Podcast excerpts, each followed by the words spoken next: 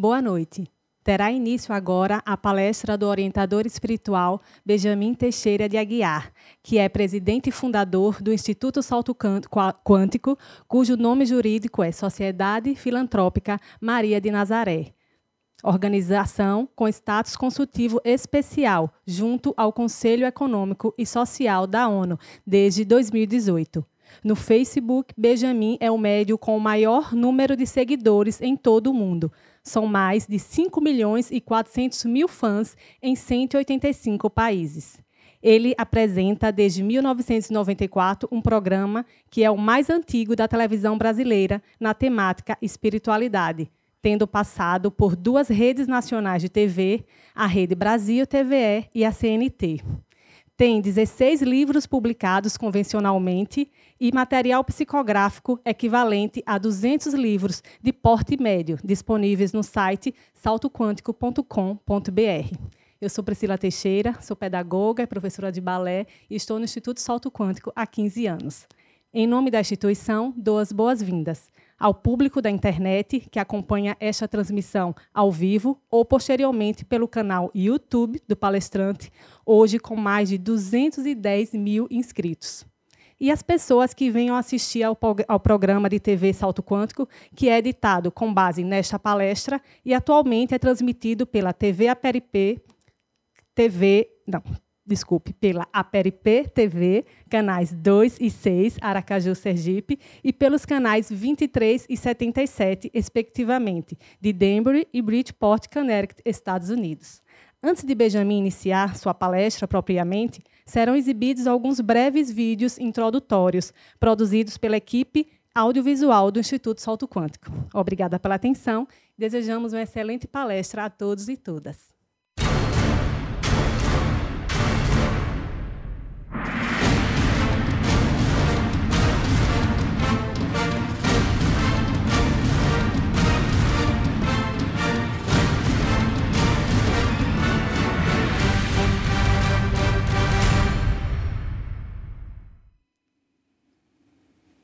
Boa noite a todas e todos. Ah, é boa noite para todo mundo. Até aqui, quem está na costa leste norte-americana, são 18 horas e 10 minutos. Ah, na Europa, já estamos bem tardão da noite. No Brasil, 19 horas.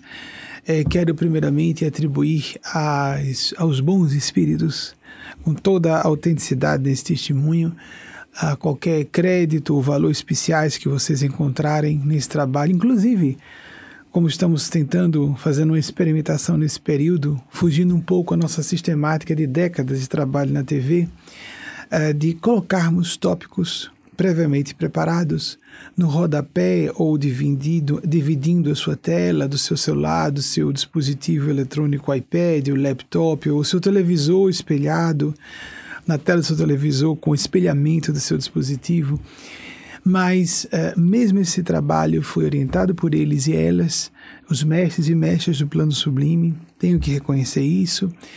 É, obviamente que uh, em situações delicadas, se eu estou recebendo antes, eu pesquiso. Se acontece de eu receber alguma orientação aqui, por eu estar consciente, eu peço que aqui pesquise na hora e vocês acompanham dizendo, por favor, pesquisem essa data, essa informação eu estou seguro, porque eu estou consciente. Então, pode haver mais interferências, a filtragem do inconsciente para nós que estudamos o fenômeno mediúnico. Não obstante, não sejamos ligados a nenhum partido de crença, a nenhuma religião formalmente organizada, a nenhum movimento religioso, inclusive o movimento espírita. Com todo respeito ao kardecismo, que aniversariou o lançamento de O Livro dos Espíritos nessa semana, ao catolicismo, a todas as linhas evangélicas, àqueles que não têm religião, aos que seguem linhas orientais, mas nós procuramos ficar completamente desvinculados de movimentos e principiologias que não sejam, sejam rigorosamente universalistas. Então, estamos seguindo o bom senso racionalidade e, de fato, o que a espiritualidade da faixa da sabedoria e do bem deseja que nós falemos a cada momento. Mas vamos fazer um esforço dessa vez para voltar, fazer uma fusão ao nosso sistema de perguntas e respostas. Então, já de antemão, quero dizer a vocês que o que estão acostumados ao nosso, nosso trabalho, que podem fazer essas perguntas, apenas as que chegam as que chegam ao vivo são selecionadas por nossos amigos dos bastidores, de acordo com o grau de prioridade de eventual interesse coletivo, para que essas perguntas sejam passadas para mim, pelo menos umazinha. Vamos ver se a gente consegue fazer isso e atender a programação da noite. Então, comecemos, eh, vamos começar com a temática escolhida. Por favor, Wagner, coloque já o primeiro, o nosso primeiro slide angústia e estresse em época de pandemia do novo coronavírus. Nós estamos presos a essa temática porque não, não, somos, não estamos propriamente presos e presas, e sim é, coercitivamente levados a vivenciar reflexões sobre isso, porque é o nosso dia a dia. Seguindo, vamos logo passando para o próximo slide. Ele está deixando sempre lá em cima. Há uns três anos atrás, há uns três anos, vamos colocar o português escrito no português falado, há uns três anos, se não ficar pleonástico, não é? Doutora Leilani, que nos acompanha, é doutora em linguística pela, por Portugal, inclusive. Ah, houve uma ocasião em que eu recebi uma experiência de caráter onírico é, e as experiências de caráter onírico podem ser tão profundas especiais como as mediúnicas, as místicas, as paranormais de um modo geral. Tanto é que a psicanálise, a psicologia a psiquiatria levam muito a sério, então não só no meio científico convencional, até mesmo aquele que tem é, cunho materialista ateu, mas todas as tradições espirituais e religiosas, as tradições espirituais antigas do Oriente e do Ocidente levam a sério os sonhos. Numa experiência que me parecia onírica porque eu estava acordado, eu assisti aqui nos Estados Unidos, um desses períodos longos que passo aqui anualmente, a uma cena estranha em que eu rastejava na areia da praia, porque estava me sentindo num período de maiores dificuldades. Meu trabalho é super complexo, não é? Eu tenho que assumir a minha função porque alguém tem que assumir. Porque os espíritos má designaram. Mas, uh, como há pessoas que precisam gerenciar grandes agrupamentos, os estadistas, há pessoas que têm que ser magistrados, magistradas, que horror. Há pessoas que, para mim, muito mais complexo. Na minha opinião pessoal, isso é uma opinião pessoal, não há trabalho mais complexo do que aquele que ocupo. Embora veja que haja muita precariedade entre meus colegas religiosos e religiosas, embora eu não me sinta ligado, repito, a religiões formalmente organizadas mas precisamos ter mais respeito pela seriedade, complexidade, profundidade, amplitude do assunto que tratamos, porque necessariamente tem que ser abordado de modo transdisciplinar e o máximo possível com um generalismo que respeite todas as disciplinas de conhecimento humano, sem invadir o espaço das respectivas especialidades, mas ao mesmo tempo ajudando-as a se visitarem em processo de interconexão, de hibridização transdisciplinar. Muito bem. Nessa experiência, eu via que estava eh, não propriamente caminhando, mas rastejava minha areia da praia. Você pode estar se sentindo assim nesse momento. E percebia uma mão feminina que lançava como que diamantes pulverizados como me uh, deixando um rastro de areia luminosa que refletia a luz do sol. A espiritualidade pediu que eu me reportasse a essa experiência para dizer a vocês, em vez de esperarmos o clássico, e existe isso em vários idiomas, antes mesmo das experiências de quase morte serem estudadas uh, no século XX, na segunda metade do século XX, se tornou celebérrimo livro do Dr. Raimund Mood Jr., é, Vida Além da Vida, e uh, antes, muito, muito antes disso surgir como ciência, a tanatologia, já existia essa expressão em vários idiomas e, inclusive, relatos de experiências como essa de pessoas que tiveram proximidade da morte física, que de fato chegaram a ter morte clínica. O cérebro parou, linha reta do eletroencefalograma, e pessoas relatam episódios, inclusive, que ocorreram enquanto, enquanto seus aparelhos neurofisiológicos estão desligados não só completamente conscientes, supralúcidas, percebendo o maior dinamismo das suas percepções e verificando eventos acontecendo às vezes a milhares de quilômetros de distância no momento em que estava registrado, porque a equipe médica estava dando assistência a inúmeras narrativas desse gênero, e que a pessoa naquele momento verifica um evento acontecendo a milhares de quilômetros de distância e depois é checável aquilo ali. Aconteceu de fato. Quando tive contato pela primeira vez com essas experiências e me interessei muito, foi sempre uma área de é, pesquisa que me interessou bastante. Um dos casos que mais me chamou a atenção um dos que mais me chamaram a atenção foi de uma senhora que americana que foi a outro estado dos Estados Unidos onde uma irmã sua estava saindo para fazer compras. E ela viu que estava vestida com um certo modelito, é, é, o seu traje, um vestidozinho amarelo, pegando as chaves para sair e fazer compras. No horário exato em que ela estava morta, clinicamente morta, fisicamente, no sentido de parada cardiorrespiratória. Então a irmã disse: Mas como você sabia disso? E narrativas de a pessoa, por exemplo, acompanhar conversas que aconteceram em antessalas ou mesmo compartimentos muito distanciados do hospital, do local onde a pessoa está passando por uma parada cardiorrespiratória, é, são inúmeros. Então, dizer que é um fenômeno bioquímico do cérebro não dá um princípio precisa, homenageando Kardec hoje, porque consideramos até hoje o maior cientista sobre o fenômeno mediúnico, nós não somos kardecistas, porque Kardec se disse um cientista. Então ele não era orientador espiritual, Jesus era orientador espiritual. Nós somos cristãos, cristãs. Mas Kardec chamou atenção para um, uh, um princípio universal das ciências, para que uma teoria seja válida, ela tem que se aplicar a todos os fenômenos que pretende explicar numa certa matéria de estudo um certo objeto de estudo. Se muitos ficam fora, significa que ele, aquela teoria não está apropriada. Há vários eventos que podem ser explicados por uma, um afloramento do inconsciente da pessoa, por até fenômenos telepáticos e precognitivos, mas há muitas vivências, há relatos, toneladas de relatos, por assim dizer, desde que surgiu a Sociedade Britânica Real de Pesquisas Científicas, desde metade do século XIX. Nós temos diversas correntes de estudo dos fenômenos mediúnicos espirituais paranormais que somente sendo muito leviano e não pesquisando isso a fundo, para dizer-se que é prestidigitação, truques e magia, claro que existem. Fenômenos telepáticos, até inconscientes, claro que existem. Fenômenos de manifestação do inconsciente, claro, alguns explicam. Mas muita coisa simplesmente não pode ser explicada. E a gente vai, à medida que se informa do com, vai se informando gradativamente no assunto e vai criando uma massa crítica de evidências. Não há como negar o realismo extraordinário é, desse, desse, desse domínio da realidade que é o fundamental em, no século XVIII, eu vou ver se eu me recordo, Vaguinho, cheque, por favor.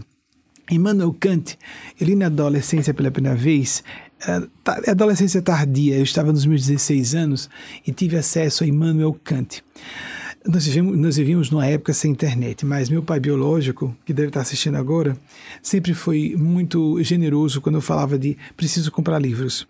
E eu pedi dois clássicos de Immanuel Kant, Crítica da Razão Pura é, foi uma dessas, um desses clássicos. E num desses grandes livros de Immanuel Kant, Agora, eu só tenho uma, um pouco de insegurança se está incluso num desses livros, mas essa fala de Immanuel Kant, que viveu entre, se eu não estiver enganado, 1724 e 1804. Vaguinho, por favor, por gentileza, cheque se a data está certa. Isso é fácil vocês verem, mas eu fico preocupado em checar. A internet está aí, ao vivo, né? 1724, 1804, que quando nós observamos esses fenômenos espirituais, isoladamente nos casos que são contados, nós ficamos com a pulga atrás da orelha, por assim dizer, não é? Então a gente fica um pouquinho uh, cabreiro, será que foi mesmo? Será que a pessoa está sendo sincera? Será, será que ela não foi tomada por um surto de imaginação excessiva? Será que ela estava sóbria? Será que ela tem alguma fragmentação psíquica? Essa pessoa pode ter um distúrbio? Será que esse relato de segunda mão não é digno não seja, talvez não seja digno de confiança, nós ficamos com algumas desconfianças normais, é o pensamento crítico. Mas quando analisamos esses casos todos, todas essas narrativas provindo de todas as famílias, quando a transparência, quando a honestidade, todas as famílias de pessoas decentes, de pessoas honestas, têm relatos de pessoas íntimas de sua confiança, quando elas próprias não têm, de fenômenos paranormais, mediúnicos espirituais que Muitos deles fogem completamente ao espectro de explicação da ciência convencional, como nós entendemos, materialista ateia. E achei essa uma das argumentações mais sensatas sobre o fenômeno. Quando observamos em ampla medida, o fenômeno é óbvio, então ele existe. Ele existe. Nós uh, afirmamos no, nas academias científicas é, fenômenos como reais com muito menos evidências. Muito menos evidências.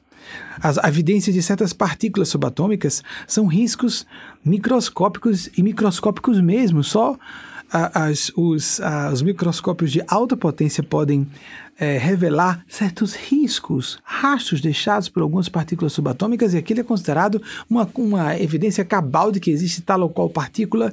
Alguns cálculos matemáticos um pouco mais precisos são vistos como prova cabal de que algum fenômeno exista e nós temos tantas evidências do fenômeno sobrevivencialista e mortalista e discutimos o assunto. Então, datas corretas. Obrigado, Wagner. Então, voltando ao assunto. Em vez de buscarmos esse período, uma luz no fim do túnel, quero me entusiasmar, quero ficar feliz, quero ficar alegre. Não vamos ficar alegres. É o momento de seguirmos, se não uma luz no fim do túnel, como acontece com experiências de pessoas que passam por morte clínica e um percentual delas se recorda do que aconteceu, vamos esperar reflexos ainda que bruxuleantes, ainda que, portanto, não sejam contínuos, de grânulos, de grãozinhos de areia da praia, porque a gente pode pensar que está num pântano lodoso, mas tudo bem, o pântano lodoso pode ser fértil.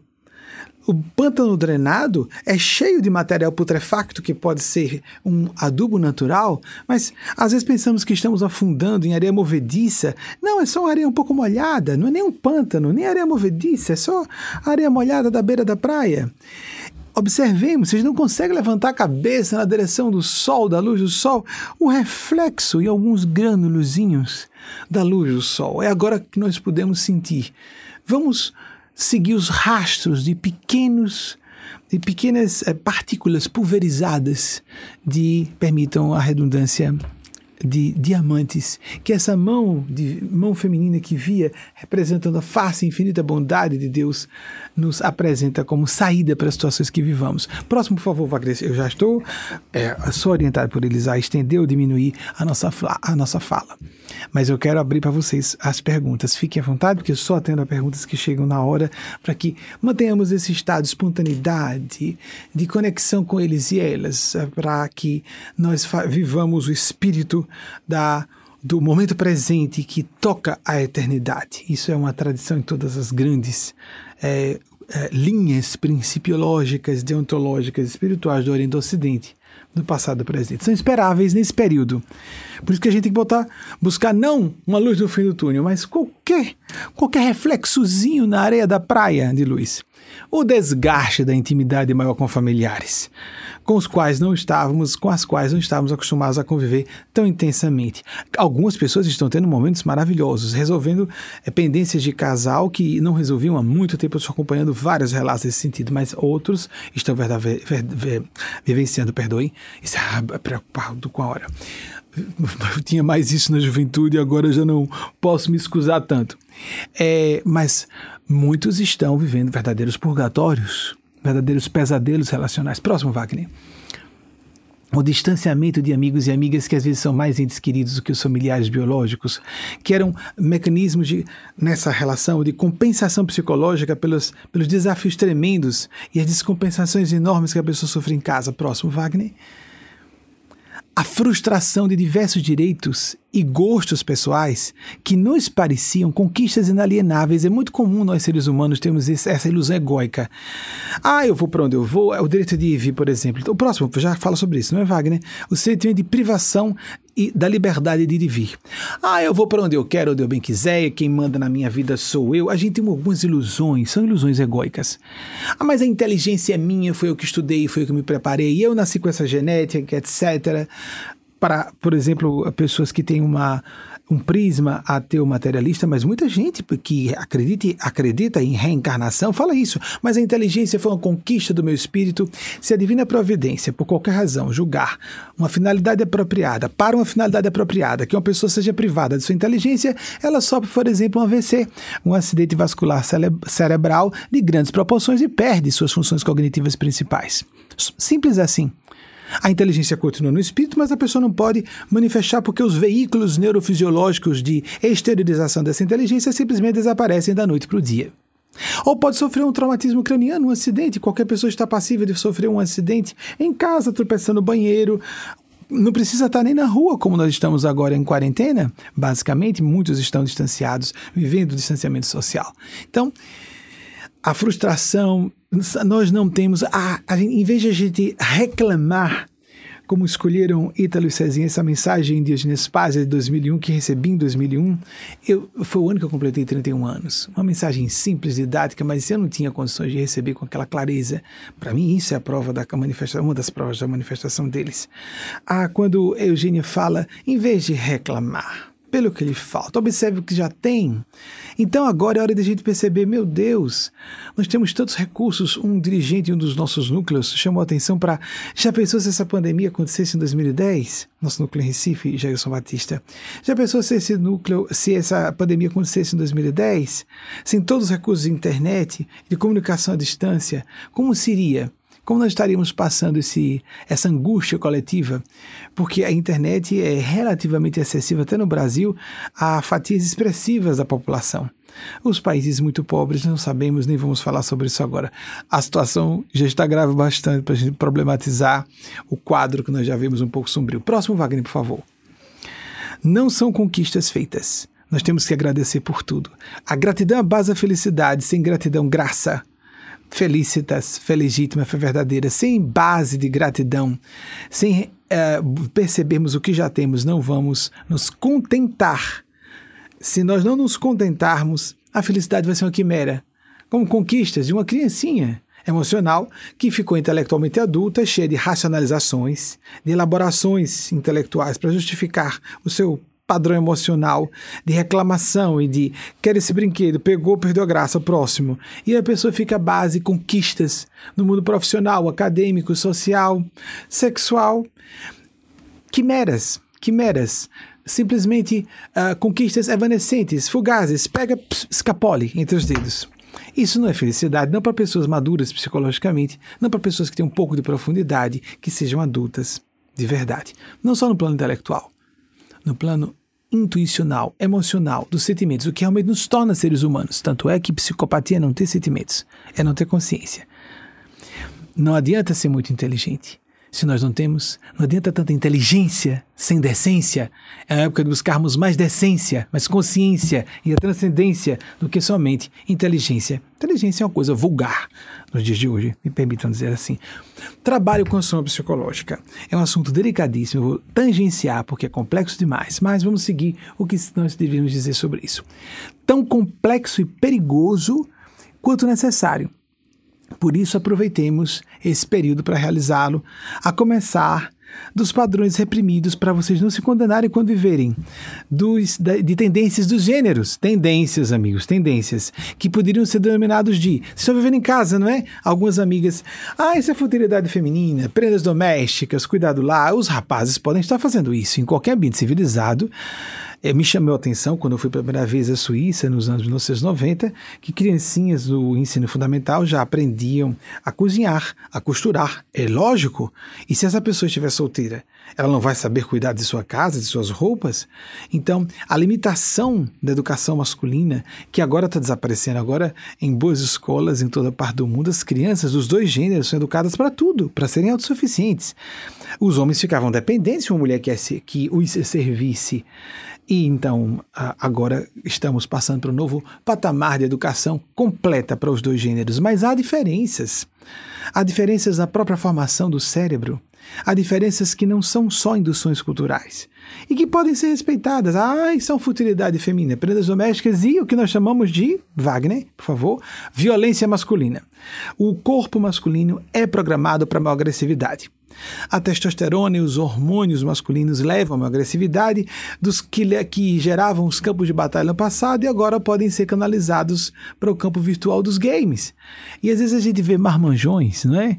Quarentões, cinquentões, sessentões em joguinhos de, em joguinhos de videogames. Vamos deixar. Qual o problema?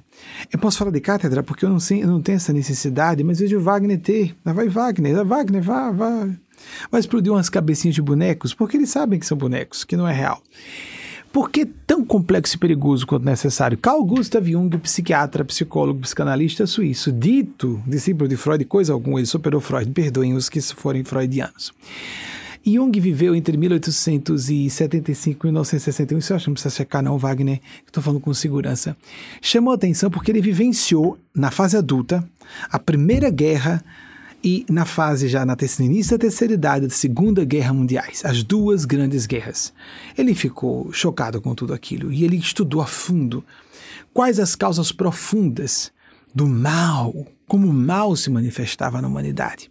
E ele percebeu que o trabalho com a sombra psicológica, os aspectos obscuros de nós mesmos, trabalhar sem cair. Por exemplo, como eu acabei de falar, a pessoa vai para um videogame, tem agressividade, vai para um tatame, de jiu-jitsu, de judô, de karatê, descarrega energia agressiva, derrubam-se no chão.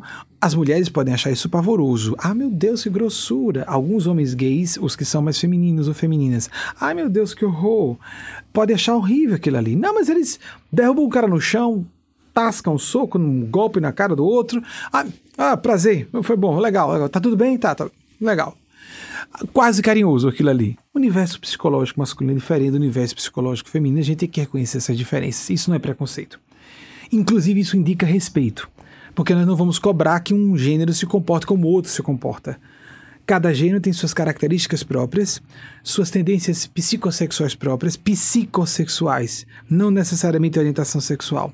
E é por isso que o fenômeno da identidade de gênero existe que não é compatível com o corpo que a pessoa nasceu, porque o cérebro, por questões até hormonais, no período embriológico, no período do desenvolvimento intrauterino, o cérebro da criança pode se desenvolver como o cérebro do outro gênero. Então a pessoa nasce com o corpo de mulher e o cérebro de um homem, ou o inverso. Então fiquemos atentos, atentas, isso não é cultural. Há pessoas que são fronteiriças que não são transgêneros, ou permitam a flexão para o feminino, transgêneras, mas existem de fato as pessoas que têm uma identidade de gênero e têm algumas a necessidade de fazer a não só mudança do nome social, vestirem-se de acordo, receberem um, receberem um comportamento com os pronomes próprios do gênero que o seu espírito tem porque é aquilo em seu perfil psicológico no estágio atual evolutivo em que se encontra. Não aceitar isso é desinformação. Falta de informação é uma questão que vai se resolver com o tempo. Existem pessoas que têm orientação sexual diferente da norma, que pressupõe que seja heterossexual porque é a sexualidade reprodutiva, é a sexualidade animal, por isso é a mais comum. Depois nós temos pessoas com orientação sexual que não é a, a da heteronormatividade reprodutiva. Orientação sexual homossexual. Eu me apresento publicamente assim porque eu sou casado, não estou abrindo aqui é, fila, não. É uma, uma fala necessária que eu reitero, porque é incomum que pessoas, na minha posição, numa função que eu exerço, falem isso publicamente e falem isso para um público heterogêneo. Existem igrejas de homossexuais nos Estados Unidos, eles vão homossexuais, aquela coisa, né?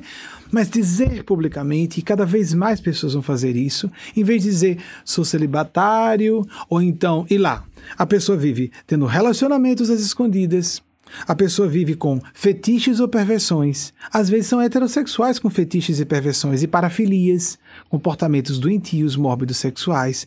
Eu sou muito cabeça aberta para as questões sexuais. Recebi muitos desabafos em consultório delicadíssimos quando tinha consultório até a década passada, mas eu realmente creio que devamos falar do assunto com a clareza no campo sexual como no campo da transcendentalidade que esses assuntos merecem. São sérios, e geram perversões. E o que é diabólico é dizer que, como acontece em muitas linhas religiosas convencionais, que um adolescente não pode se masturbar quando está explodindo de hormônios, e ou seja, não só contra homossexuais, LGBTs, toda a comunidade LGBT, toda a comunidade, heterossexuais e LGBTs, porque eu estou incluindo os bissexuais também. Desculpem, a umidade do ar diminuída. E uh, não só a comunidade LGBT, heterossexuais também. Dizer-se um adolescente explodindo de, de, de, hormônios, que ele não pode se masturbar e também não pode fazer sexo, porque primeiro tem que se casar, e isso a induzir a pessoa a enlouquecer ou cometer suicídio.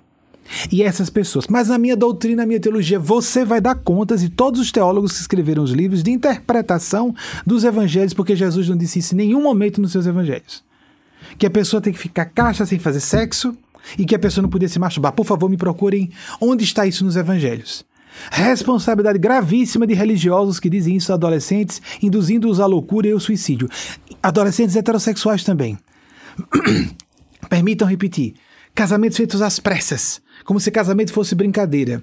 Pessoas casando aos 17, 18, 19 anos correndo por causa de frição sexual engravidando antes da hora, comprometendo suas vidas acadêmicas, profissionais. O que significa para a menina engravidar a 17, 18, 19 anos por causa de toda essa castração, essa opressão religiosa tirânica? Jesus reencarnou para se opor a tudo isso. Jesus enfrentou as elites religiosas do seu tempo, que eram elites políticas e científicas também que nós saiamos da violência e vivamos a assertividade, a agressividade, o posicionamento lúcido e sensato, a transparência. Porque a pessoa não pode se dizer homossexual, qual é o problema?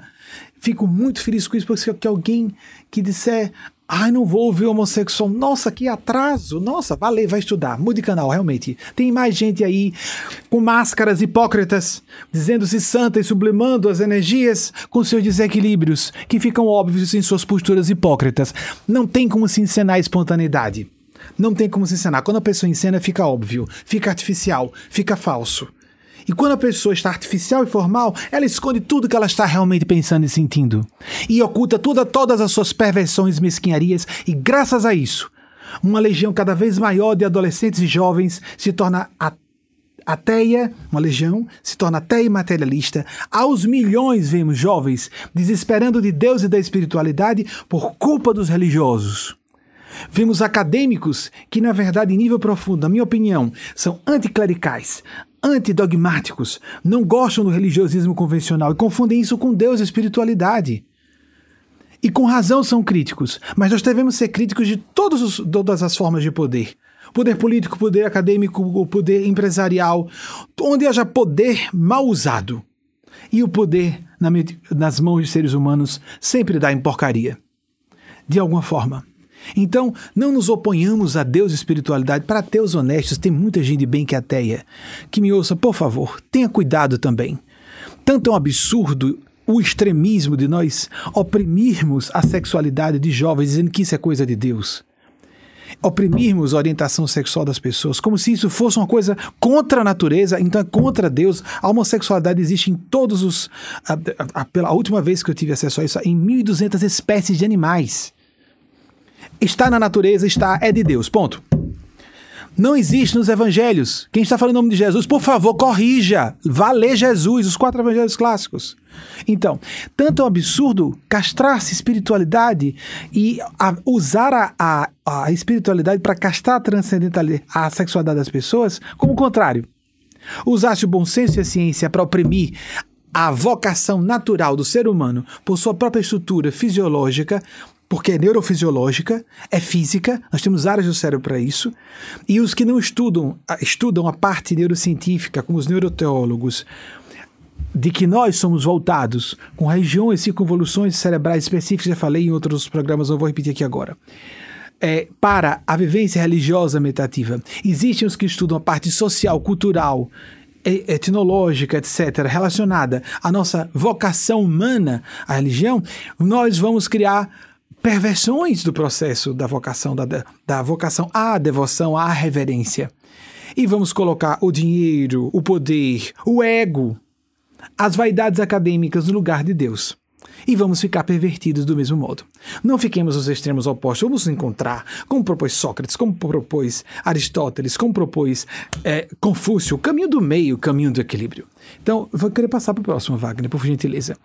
Ah, o, ah, o, trabalho com construção psicológica surgiu. Então, o que, que disse Jung sobre a questão, eh, aguardando aqui?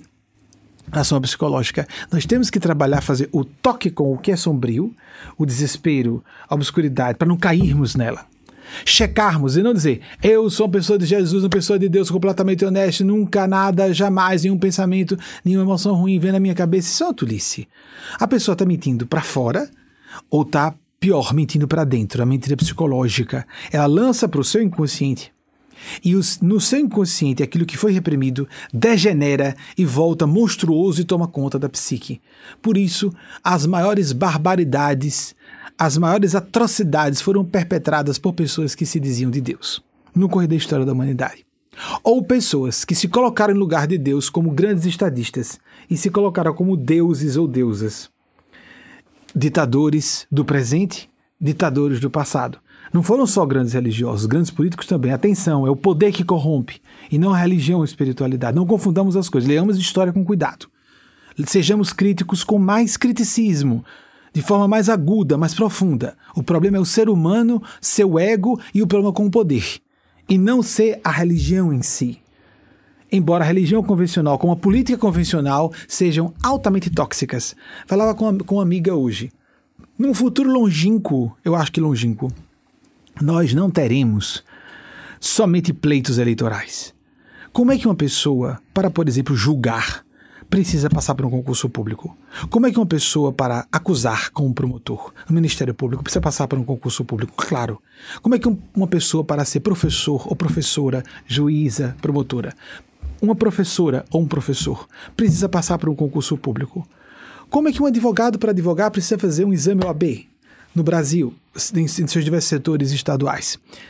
Mas para se candidatar a um cargo público, uma pessoa não precisa se submeter a um concurso público nem um exame se ela é psicopata ou não. O que acontece? Nós vemos no, nas cúpulas de igrejas, de grandes uh, conglomerados uh, empresariais, nas cúpulas políticas, uma quantidade gigante de sociopatas. É claro que os psicopatas deitam e rolam. É onde há mais poder religião, política, poderio econômico, financeiro. Sociopatas assim, os inteligentes, porque nem todo sociopata é inteligente. Mas os geniais sobem mais rápido, porque eles não têm preocupação, não têm culpa de passar por cima da cabeça das pessoas e sair ceifando todas as cabeças que sejam necessárias serem ceifadas segundo a perspectiva deles, porque não têm empatia, porque não sentem culpa, saem ceifando todas as cabeças no percurso. Um dia nós teremos, isso não, isso é uma questão só de tempo, não é se vai acontecer, quando. Ouçam o que eu estou dizendo. Nós não teremos, a minha posição, por exemplo, um orientador espiritual. Não é uma pessoa, qualquer pessoa pode abrir igreja e montar um império milionário com dízimo. Qualquer pessoa pode fazer isso, a direito. Estudar técnicas de, não estou dizendo que todos que tenham impérios religiosos multinacionais do dízimo sejam, não estou dizendo de modo nenhum, certamente haverá os honestos. Mas vejam só, qualquer pessoa pode fazer isso. Estuda técnicas de hipnose de massa e vamos ganhar dinheiro e vai ser fácil. No futuro, da mesma forma, coisa boa, a gente faz aqui uma campanha, doa, faz caridade para tapar a boca dos inimigos, faz caridade, como acontece entre narcotraficantes, Gênios das trevas são muito inteligentes nessa parte. Querem calar os inimigos com atividades caritativas. Políticos corruptos fazem isso, é, chefes de organizações criminosas fazem isso, religiosos hipócritas fazem isso, obras de caridade para calarem a boca dos inimigos, mas eles são fraudes óbvias. E Deus vê. Deus vê. E as consequências virão. Então, observemos, sejamos mais críticos. Sejamos mais críticos. Um dia teremos que ser examinados para que psicopatas não assumam posições de poder. Começa aí o exame não é só de competência. Como é que uma pessoa não tem, vai assumir um cargo público, chefiando um. Vamos imaginar só do, do, do executivo, no nível municipal, estadual ou federal, como aqui nos Estados Unidos, no Brasil também existe essa divisão, essa forma de escala de poder. Ou vamos sair do executivo para o legislativo. Como uma pessoa vai governar um município, um estado, um, um país, ou vai legislar, legislar, gente, legislar, sem conhecimentos elementares sobre direito, psicologia de massas, vocês compreendem? Ciência da política. Nada, nada. Não se exige nada. Mal se exige ficha limpa no Brasil. Não tem ficha na polícia. Só? Hello? Onde nós estamos? Mas então por que tem que se fazer? Tá errado fazer concurso para ser professor e professora? Até no ensino fundamental, você, a pessoa tem que fazer, fazer um exame para poder ser aprovado. Aprovada. E muito, muitas vezes, desculpem, não em todos os casos. Mas, por exemplo, não, a pessoa não vai ser professor, professora no, no meio universitário sem passar por bancas examinadoras. Não é simples assim para fazer, para passar por todas aquelas escalas, a dissertação do mestrado, a tese de doutorado e depois ser chamado eventualmente. Mas vamos lembrar do concurso público de forma mais convencional. Para ser um juiz ou uma juíza tem que fazer um concurso público. Para ser um promotor, uma promotora tem que se submeter a um, a um concurso público. Está certo isso? Certíssimo. É a meritocracia. Mas para se candidatar a cargo público, basta que eu tenha uma máquina é, eficiente de divulgação do meu, da minha campanha. E isso, essa crítica é feita aqui nos Estados Unidos há décadas. É claro que isso está errado, como disse Winston Churchill, a democracia é o pior sistema de governo, excetuando-se todos os anteriores. Será que vamos lembrar? Winston Churchill, vou ver se eu acerto, Wagner, me, me ajude por favor. 1864, 1965. Eles gostam que eu diga isso. Estão ah, pedindo que eu fale mais, então vai. Como diriam os franceses, plus ça change, plus ça reste la même, la même chose. Quanto mais muda, mais continua a mesma coisa. Nós ainda estamos batendo, chutando pedra. As datas que eu disse foi 1864 a 1966. Desculpe, perdão, perdão, perdão. Ele desencarnou com 91 anos. 1874 a 1965. Isso aí seriam 91 anos. É isso mesmo? Pronto. É, que nós um dia verá isso, primeiro concurso público, aí então depois a pessoa pode se candidatar. Agora vamos eleger os nossos representantes, os nossos legisladores, mas a gente tem que ter proficiência intelectual no assunto, mínima. Ah, não, mas tem técnicos eficientes. E como a pessoa vai administrar, entender o que os técnicos e especialistas estão falando? Isso é um problema dos nossos dias. Em séculos futuros, tudo isso vai ser resolvido.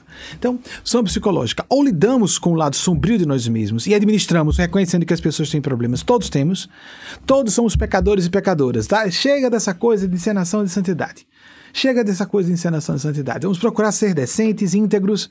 Quando uma senhora se empolgou e chamou Jesus, oh, bendito ventre que, que o pariu e, a, e os, as mamas que o amamentaram, ele disse, é, por que me chama de bom? Bom só Deus o é. Em outro momento ele diz: Bem-aventurado aquele que segue a vontade de Deus que está no céu. Céu. Céu. Né? Tá, o Deus transcendente, o Deus, o Deus imanente. Imanente, transcendente. Atman, Brahman, no hinduísmo. Seguindo, Wagner, por favor, o próximo. Não viver à sombra fomenta o comparecimento da treva, ou seja, do verdadeiro mal, individual e coletivo. Observem que na época nós vivíamos o excesso de civilização na Europa, antes da Primeira e Segunda Guerra Mundiais, antes da pandemia de 1918, aqui durou até 20, como nós vivemos uma pandemia agora, e depois a crise, depois do crash da Bolsa de Valores de Nova York de 1929, toda a Grande Depressão dos anos de 1930, foi um período de horror, de 1914 a 1945, foram 31 anos de horror, concluindo com a explosão das bombas de Hiroshima e Nagasaki em 6 e 9 de agosto, respectivamente, de 1945, foi um período de horror. Parecia que não ia acabar, parecia que o mundo ia se acabar. Foram 31 anos. O que era acompanhar o noticiário foi isso que Jung estudou, acompanhando isso, um homem erudito, profundo, extraordinário, muito pouco reconhecido na atualidade, enquanto Freud dito seu discípulo, não, ele superou o mestre. Freud, será que eu acerto?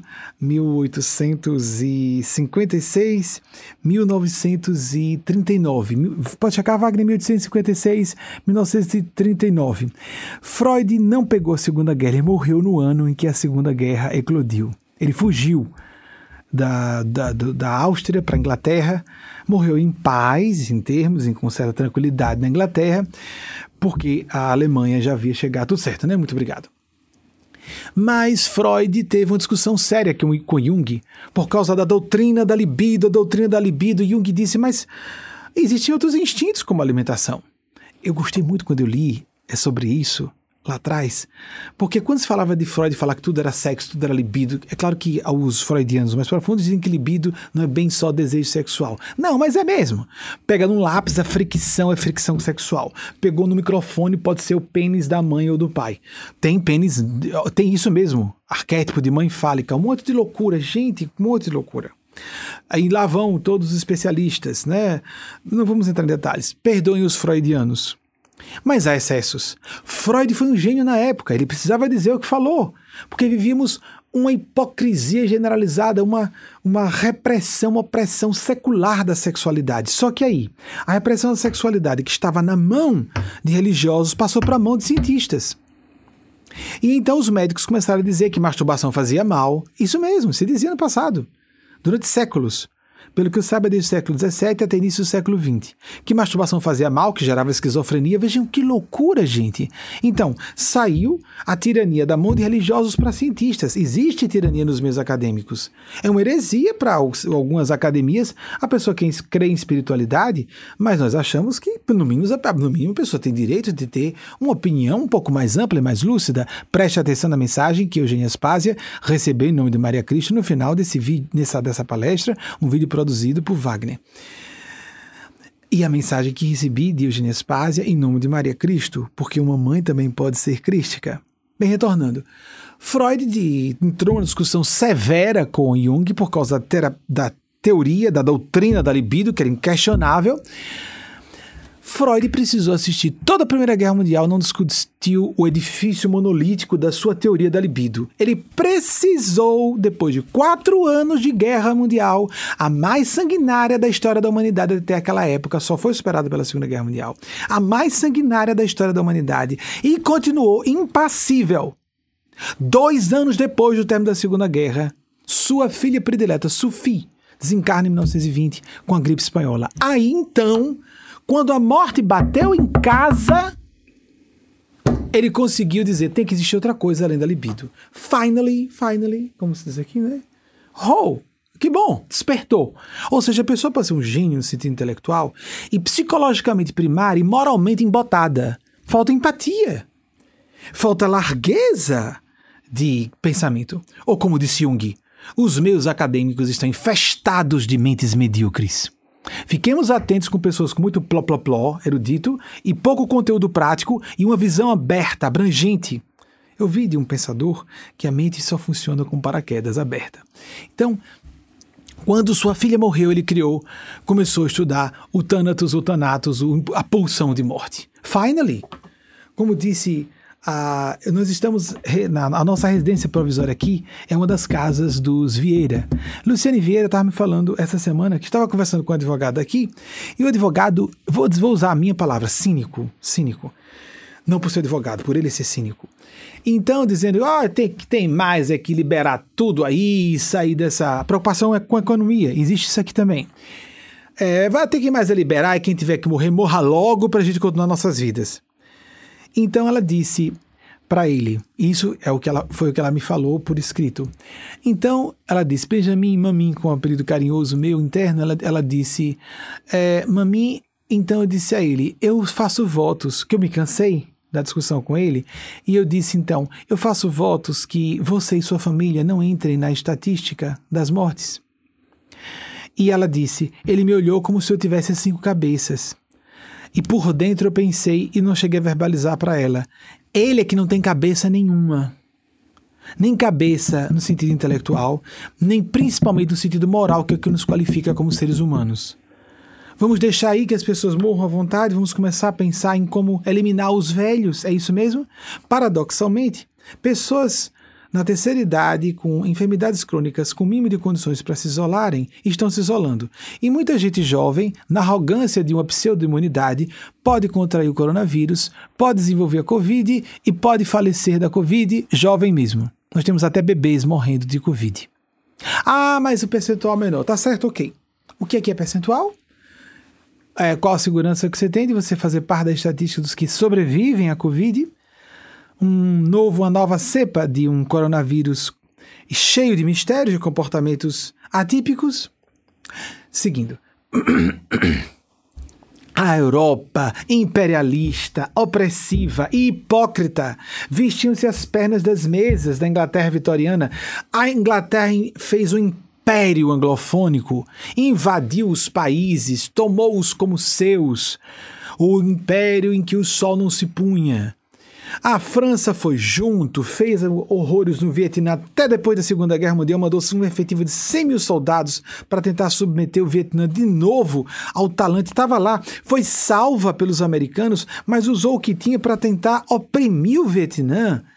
Meu Deus, esses impérios velhos europeus precisavam de uma chibata, um látego do inferno, como Adolf Hitler foi. Respeitemos os gênios das trevas, porque eles vêm com autorização de Deus, eles não têm mérito nenhum, mas vêm com autorização de Deus para uma chibata evolutiva, para ver se a gente acorda, tem consciência e rasga um véu de hipocrisias, século sobre século, as pessoas, as mulheres apertadas com espartilhos não conseguiam nem respirar direito. Vocês imaginem, com o abdômen preso, 60% praticamente da respiração é feita pelo diafragma.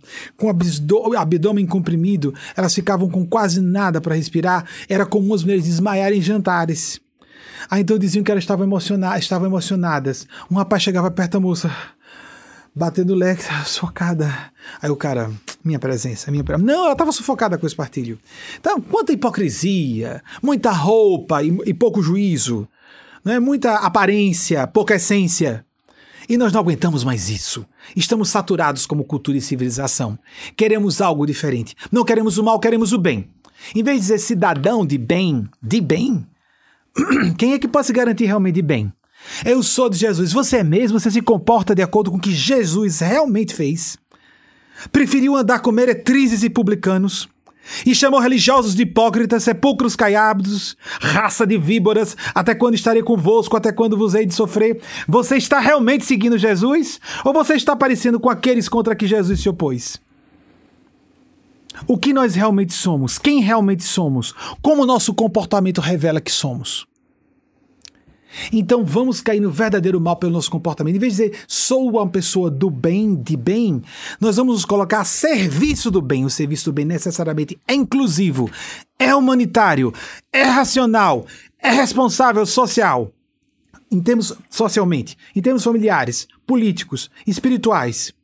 Se uma pessoa é, faz, é, tem posturas de, ex, de exclusão social, de discriminação de pessoas, a postura preconceituosa, que é uma coisa de, de rotular-se como conservador. Quem não é conservador? Quem é perverso? Quem é perversa? Alguém chegar aqui na urgência nos Estados Unidos e não ser atendido por ser negro ou negra, isso não é racismo, isso é maldade. Às vezes a gente costuma rotular de preconceito e de conservadorismo. Vamos colocar conservadorismo. Uma pessoa conservadora. Não, pessoas conservadoras do bem têm pena. Pobrezinho do rapaz homossexual. Tem esse defeito. Por exemplo, religiosos convencionais conservadores, como tratam os homossexuais? Ah, esse é o seu pecado, eu tenho outros. Não diz, saia de perto de mim, abominável, você está com Satanás no corpo. Ah, isso é muito primitivo, gente. Vamos sair desse grau primário de consciência e de falas. Os adolescentes estão mais informados hoje. E a população está se instruindo, está ficando mais conscientizada e mais crítica. Esses impérios vão se desmantelar. Nós precisamos e cada vez mais a transparência e a autenticidade vão ficar óbvias. Sou aberto a todas as formas de visão, a, a teorias que vocês nem imaginem, eu respeito. Sexo tântrico, terapias sexuais, tudo isso. Defender como Jesus disse: as prostitutas entrarão no reino de Deus antes de vós. Mas tem gente que vende sua alma a um casamento ou uma carreira e se acha mais decente do que a prostituta que está sendo honesta, ou o prostituto profissional do sexo. Será que nós somos tão do bem assim? Em vez de dizer sou do bem, vamos dizer estou a serviço do bem. E a serviço do bem eu tenho que estar, eu tenho que estar sendo fraterno, não discriminatório. Não discriminatória. Eu tenho que tratar todas as pessoas como iguais em essência. Embora possa ser firme, deva. Jesus diz: não vim trazer a paz, mas a espada.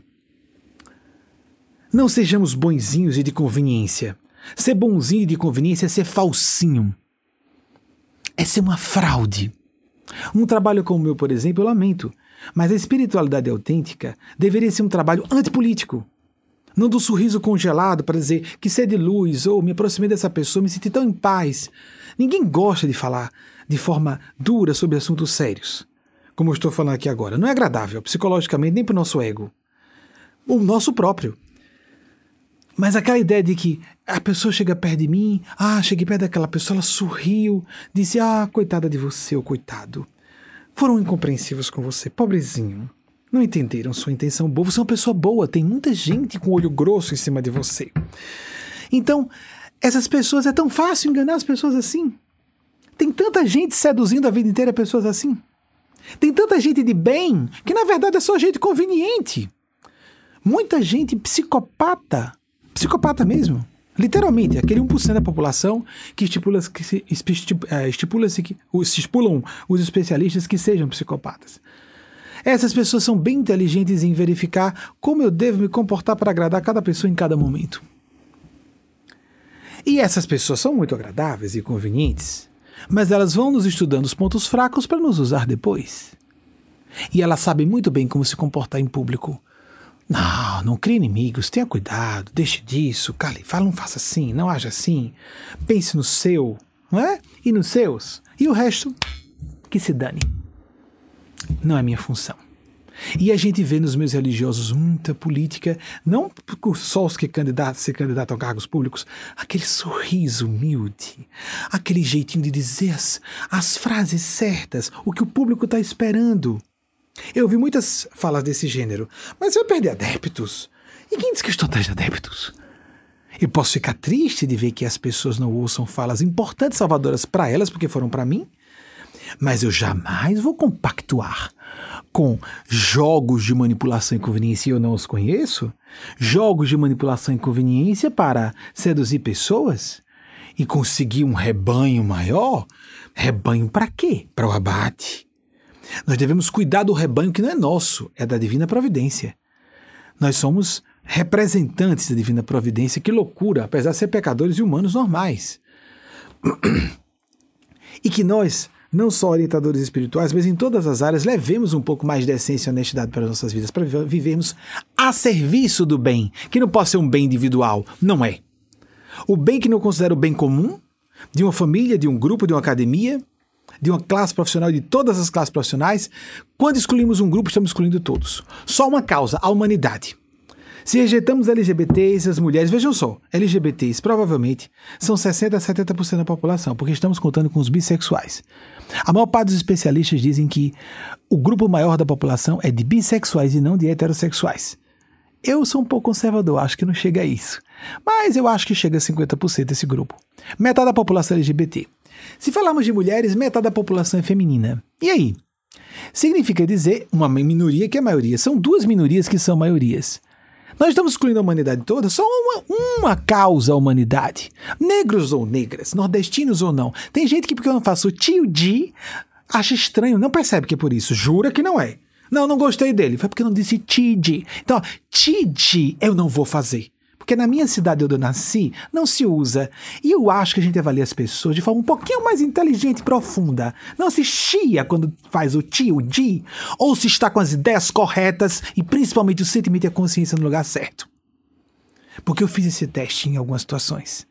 A gente pode fazer a suavização fonética. Eu cheguei lugar, em alguns lugares sem ser conhecido e usei a fonética que aproximava-se do sudeste do Brasil e fui tratado de uma certa forma. Estava vestido da mesma forma, era a mesma pessoa. E de repente, pá, parei a suavização fonética e voltei a falar de forma com meu nordestinês normal, ligeiramente suavizado. Todo o comportamento modificou. Ah, talvez aquelas pessoas nem tivessem percebido que mudaram o comportamento, mas elas mudaram.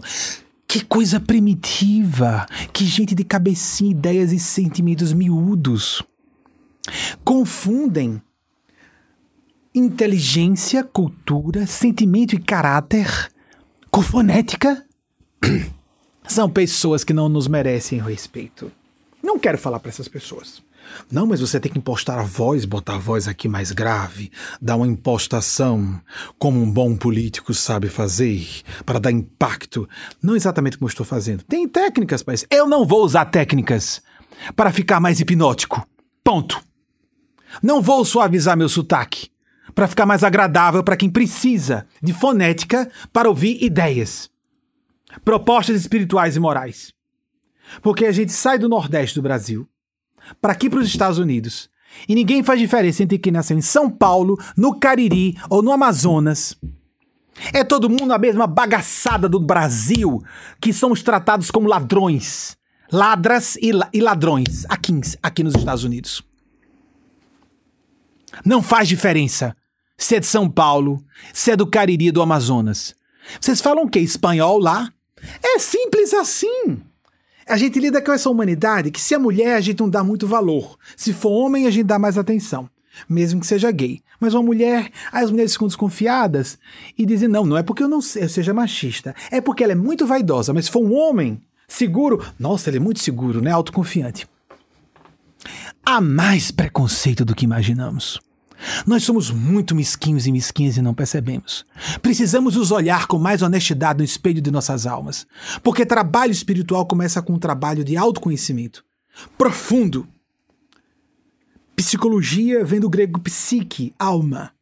Nós precisamos ir mais fundo às nossas almas para nos enxergarmos como realmente somos, percebermos por que, que as, a geografia, o estudo dos santos, fala sobre pessoas que realmente estavam no caminho da santificação, ou os iluminares do Oriente, que eram pessoas que viam muitos pecados em si. Porque elas tinham uma percepção moral mais aguda, não é porque queriam ser boazinhas, dando a entender, não, quem, quem nada, quem sou eu? Não, não, não, não, não. Há pessoas meigas, doces que são sinceras, e a maior parte delas são falsas. A maior parte delas são apenas convenientes. É isso mesmo. A gente pode ser muito amável, a parte das minhas palestras estou um pouco mais amável, porque é dever social, cortesia. Mas se o assunto demanda, nós temos que mudar o tom de voz, mudar a abordagem, procurar ser mais francos, transparentes, não apenas as aparências. O comportamento nos revela. O comportamento nos revela. E o principal é a fala em público. Uma coisa que assustou é, por exemplo, Wagner, meu cônjuge, com quem eu vivo há 11 anos, foi ele perceber que interessante, a fala é a mesma. Não há diferença você em público ou você em vida privada. Apenas, obviamente, eu oculto o sigilo das pessoas. Eu guardo o sigilo de muita gente. Mas por que, que nós precisamos ter duas caras? Por que nós precisamos disso? Que Nossa Senhora, Nosso Senhor Jesus e o grande anjo nos abençoe. Então, próximo, para ver a gente aproveitar. Estou um pouquinho mais duro, não é? Estou mais cristão hoje, mais autêntico. Porque não adianta a pessoa falar grosso sendo preconceituosa. Porque existe a agressividade do inferno, do ego, do revide, do gosto de oprimir. Esse, essa manifestação de raiva faz a pessoa colapsar o fluxo da inteligência, do bom senso. Ela começa a dizer nada com nada. Ela perde o fio do raciocínio. Ela não fica sensata, pelo contrário, começa a gritar, xingar. Mas a gente sobe o tom da voz, mesmo que fique uma voz alterada no sentido da agressividade da raiva, mas ficamos supralúcidos e principalmente supraconscientes, chamando as pessoas à ordem e principalmente a nós mesmos, porque os meus ouvidos são os mais próximos da minha boca, assim não estamos com a ira do ego ou da sombra ou do animal interiores, que colapsam a razão e a pessoa ou vai para vias de fato, ou apenas fica xingando, gritando, xingando, ah, não, perde o fio do, da lógica, do bom senso. Não elucida, não esclarece. Mas a indignação justa, quem não tem pai, quem, ah, a não ser que a pessoa não seja pai, nem mãe, nem profissional responsável. Médicos perdem a cabeça com pacientes, pais e mães perdem a cabeça com filhos e filhas. Quando a gente não tem consciência, é que está sempre calmo. Há pessoas que são sempre indiferentes. Nossa, que pessoa serena. Não, ela é psicopata, ela não se abala com nada. Não se incomoda com nada e com ninguém.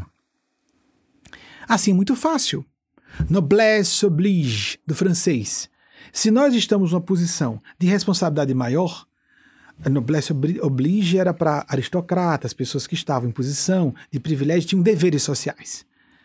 Nessa minha função, eu tenho obrigação de não estar preocupado com quantas pessoas vão mudar de canal. É época de liberdade. Tem tanta gente falando que é conveniente, vão ouvir essas pessoas. Oh, que ótimo! Menos energia de pessoas manipuladoras, porque quem não gosta desse discurso é gente acostumada a manipular. E que gosta de ser manipulada também às vezes. Nem, nem reconhece, mas é. Manipuladores também são pessoas mais facilmente manipuláveis. Nós entramos em sintonia. O problema do mal é que sempre tem alguém pior do que nós. Atenção! Ah, eu sou esperto, eu vou enganar. Ok, isso é uma energia, isso é uma sintonia, acreditando ou não. E você pode atrair uma pessoa pior que você. E vai entrar no seu ponto cego e vai abrir um buraco no seu caminho. Pessoa com corpo ou pessoa sem corpos. Quer você acredite, quer não. Então, me dá uma. Não, é uma satisfação no sentido egóico, aí é satisfação egóica. Lógica racional. De saber que, de vez em quando, quando tem uma fala um pouquinho mais dura assim, dá uma filtradazinha no grupo. Algumas pessoas se desinscrevem do meu canal, algumas pessoas saem da página Facebook e fica uma nata de gente cada vez mais consciente, responsável e que está por aqui, saturada de hipocrisia religiosa, política, empresarial, humana. Nós estamos recebendo essa, esse zurzir de um chicote evolutivo, que é essa pandemia, esse pandemônio, que nós não merecemos, não, nós precisamos. Tomara que seja só essa pandemia. Um incêndio na Austrália emenda com o surgimento da, do, desse novo coronavírus na China. Trump uh, ataca um líder de um país em outro país provoca quase uma guerra regional, eventualmente uma guerra nuclear? Houve especialistas que falaram isso? As bolsas de valores balançam no mundo inteiro. Nós estamos numa época assim, caminhando numa corda bamba. Isso é autorizado por Deus. Porque nós precisamos e merecemos. E ainda tem gente querendo dizer que não é para nós nos preocuparmos com a pandemia que está ceifando vidas sem se preocupar com classe social, profissional, o que seja nem com o país. Como será isso se houver um alastramento em massa, o que é muito provável, nos países muito pobres? Nós estamos passando por isso porque precisamos e merecemos. E sabe quem ganha mais com isso? Quem concorda comigo. E é quem menos merece e menos precisa. Mas sabe quem mais precisa? É quem esperneia como uma criancinha no supermercado. Porque ela pode ter a cultura e a inteligência que for, mas emocional e espiritualmente é uma criancinha esperneando no supermercado. E sabe o que isso vai fazer para você? Piorar sua situação. Porque o seu desespero e sua revolta vai fazer com que você sintonize, quer acredite ou não, com essas forças do mal que existem, viu, amigos e amigas? Existem. Ninguém brinque com isso. A gente gosta de rir e zombar de Deus, porque eu sou ateu. Brinque, porque você vai ter a prova pelo caminho pior. As forças espirituais do mal também existem e elas podem ser liberadas pelas forças do bem para procurar você e tomar satisfações. De formas bem criativas, com tragédias interessantes, das econômicas às físicas. Acidentes lesivos, o que você imagina não vem da forma, oh, bicho papão no escuro. Não, não, não, não, não, não, não. Vem da forma do seu pavor pessoal. Do que você tem medo? Da miséria? Do escracho público? Da perda da sua inteligência pode vir da forma específica que mais existe horror no seu coração. Não desdém das forças do mal, porque elas sempre são mais capazes do que você julga que é inteligente. Nunca desdenhemos, porque se as forças do bem não nos quer, não querem se impor a nós, as do mal querem. E as forças do bem podem perceber que é hora de suspender a proteção sobre você e liberá-lo, liberá-la para que as forças do mal façam com você o que elas bem entenderem. Foi isso que a minha amiga aqui nos Estados Unidos ouviu. Falando para o advogado corrupto, não por ser advogado, mas por ser cínico. Tomara que você e sua família estejam por Eu faço votos de que você e sua família não estejam nas estatísticas dos óbitos. Tomara. Mas nós nos candidatamos de forma privilegiada quando sintonizamos com o cinismo ególatra, narcisista, psicopático. E se o mal demora a chegar, é porque vai chegar de forma mais profunda e mais acachapante. Lei da vida. Quer a pessoa acredite, quer não, a pancada vem maior. Próximo. Trabalho com a luz espiritual. Disciplina e ou princípios espirituais. Oração, meditação, atividades solidárias e fraternas, por todos os métodos, credos ou linhas espirituais, como a nossa, desvinculadas de religiões convencionais, em práticas sistematizadas e monitoráveis.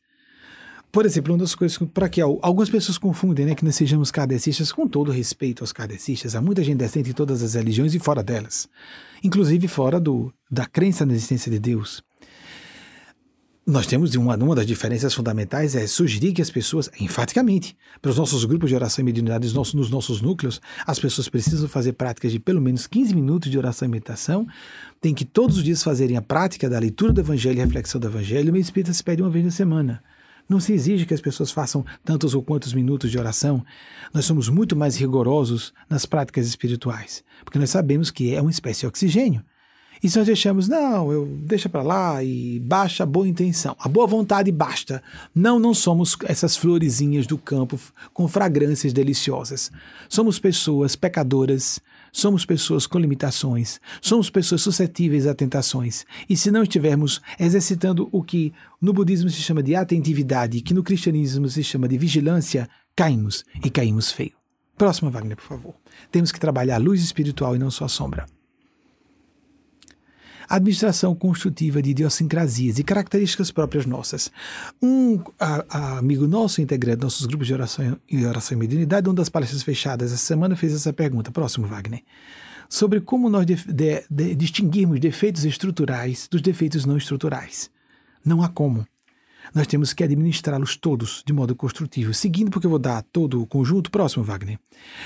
Às vezes nós percebemos alguma coisa como um defeito, como uma falha, e depois descobrimos à frente que não era uma falha, era uma qualidade. Por exemplo, os meus religiosos consideram-se agressividade uma coisa do mal. Então Jesus o que era? Com um chicote na mão, revirando as bancas do templo de Salomão. É uma passagem famosa. Alguns, algumas iconografias religiosas mostram Jesus com um chicote na, em direção das pessoas. Não, não, não, não, não é dito isso. Ele vira a banca dos cambistas e com o chicote na mão das conveniências contra as conveniências humanas, diz que a casa de, do Pai é uma casa de oração. Ou seja, nós temos, e como ele disse, que um dia o Pai seria adorado em espírito e verdade e não em templos de pedra, é o que nós estamos vivendo hoje. Não podemos ir aos templos de pedra. Não podemos, estamos obrigados a ficar em casa, abrigados no nosso lar. É aqui. Ela, ele disse a samaritana: Um dia o Pai será adorado em espírito e em verdade, e não em templos de pedra, no nosso coração. O reino de Deus, de Deus, em verdade vos digo, está dentro de vós. Só uma coisa importante: buscai primeiramente o reino de Deus, sua justiça e demais se vos acrescentará. Isso. Então, o que nós consideramos falha, bem, se agressividade é uma coisa do mal, então em Jesus o que era? Tenhamos cuidado com as blasfêmias. Há pessoas que realmente são meigas, doces e muito firmes e duras quando necessário. E há pessoas que são meigas e doces e passivas e silenciosas porque é mais conveniente fazer isso. Se numa festa alguém está fazendo uma maldade com alguém, e se é aquele engraçadinho que sai alfinetando todo mundo e botando as pessoas para rirem, muitas pessoas começam a rir para não serem o próximo da vez. Alguém parte em defesa e passa a ser atacado por esse engraçadinho da festa.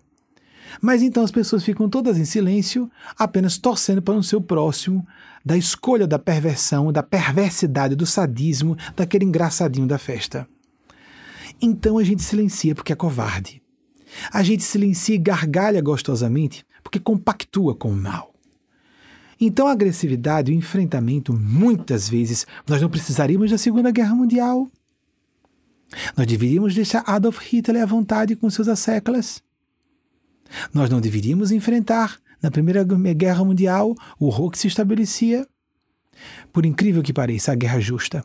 Falei uma vez com um militar religioso, não, veja bem, quando houve a, o World Trade Center, aconteceu o ataque, não, veja bem, porque nós, espiritualidade, temos que pregar paz. Não há paz sem estarmos preparados para a guerra. Não dessa forma. Não dessa forma com armas nucleares, isso está muito errado. Mas então eu sugeri a essa, essa pessoa, esse militar, que ele dormisse com as portas da, da casa dele abertas, com os seus netos e filhos e filhas dentro da casa.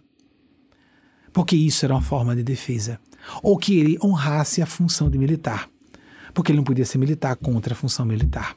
Isso é hipocrisia, isso é fraude. Nós precisamos de forças militares. Ainda. É uma pena. Nós precisamos ainda de leis, porque as pessoas não têm consciência. Precisamos e precisaremos por séculos e séculos. Nós precisamos. Próximo, Wagner. O princípio importante: construtividade por princípio de autogovernança. Como há falhas que nós depois podemos descobrir que não eram falhas, e sim qualidades. E como o que interessa, por exemplo, Hitler tem uma habilidade extraordinária de persuasão.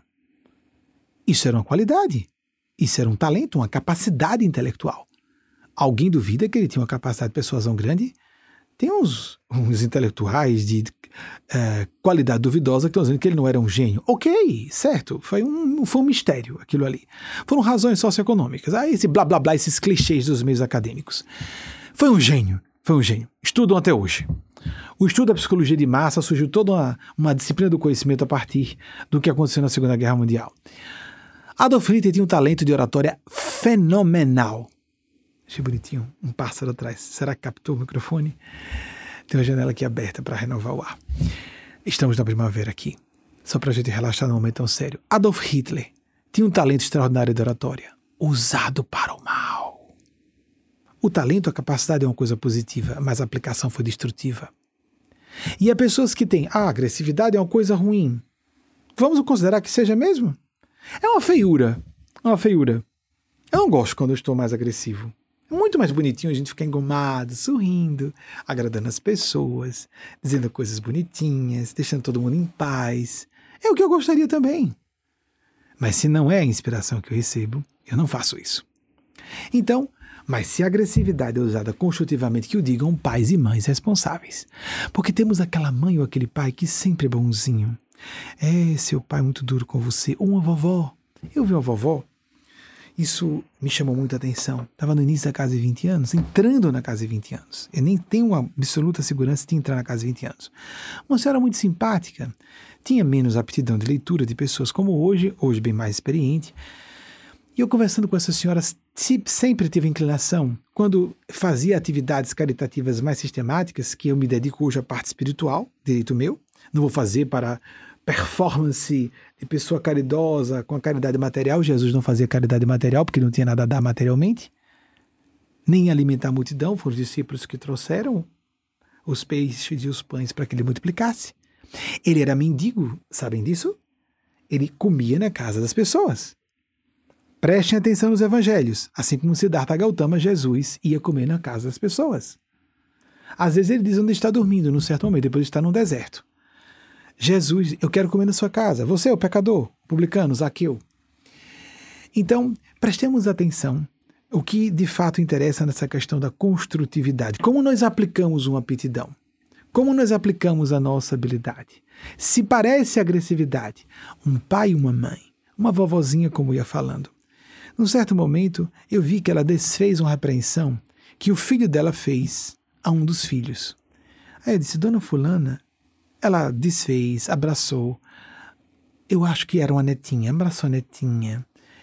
Disse que o pai estava errado e que e abraçou, confortou. A netinha saiu sorrindo muito. Eu me recordo de ser uma netinha. Posso estar borrando a memória. E ter sido um neto. Era uma criança. Aí quando saiu, eu disse, Dona Fulana, eu achei errado que a senhora tivesse feito isso, porque então, quando eu fazia trabalhos caritativos, eu ia para asilos, eu preferia asilos, porque as pessoas se internecem facilmente com crianças. É mais fácil, é instintivo cuidarmos de crianças. Minha inclinação sempre foi para pessoas de terceira idade avançada. Então, eu ia para asilos, etc. Bem. E então, lá estava eu, na minha casa 19, para entrar 20 anos, alguma coisa assim. Dona Fulana, mas sendo transparente com ela, não foi correto o que o seu filho disse para sua neta.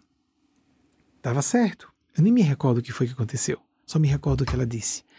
Mas sabe o que é, Benjamin? Vou me confidenciar com você. Eu estou perto de morrer. E não me interessa se eu estou atrapalhando a educação da criança.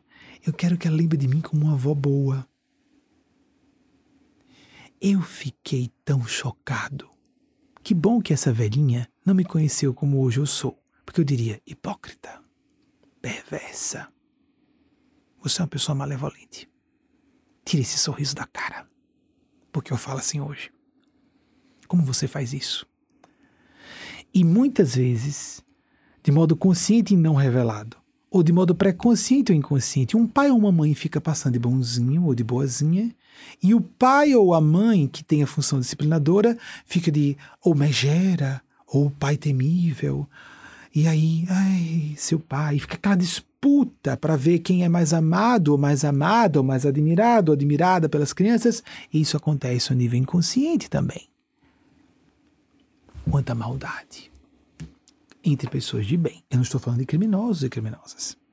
Prestemos atenção em como aplicamos os, as nossas qualidades, os nossos defeitos, porque podemos nos confundir. Defeitos que são estruturais que teremos que gerenciar a encarnação inteira, defeitos que são conjunturais, pensamos que não vamos vencer e vamos vencer, defeitos que vamos descobrir que são qualidades, e não interessa se é defeito conjuntural ou estrutural, que não vai ser mudado nessa encarnação ou não, se nós vemos com qualidade ou não, tudo tem que ser aplicado para o bem, e o bem tem que ser comum, senão não é bem individual. Não existe bem individual, ou é comum ou não é.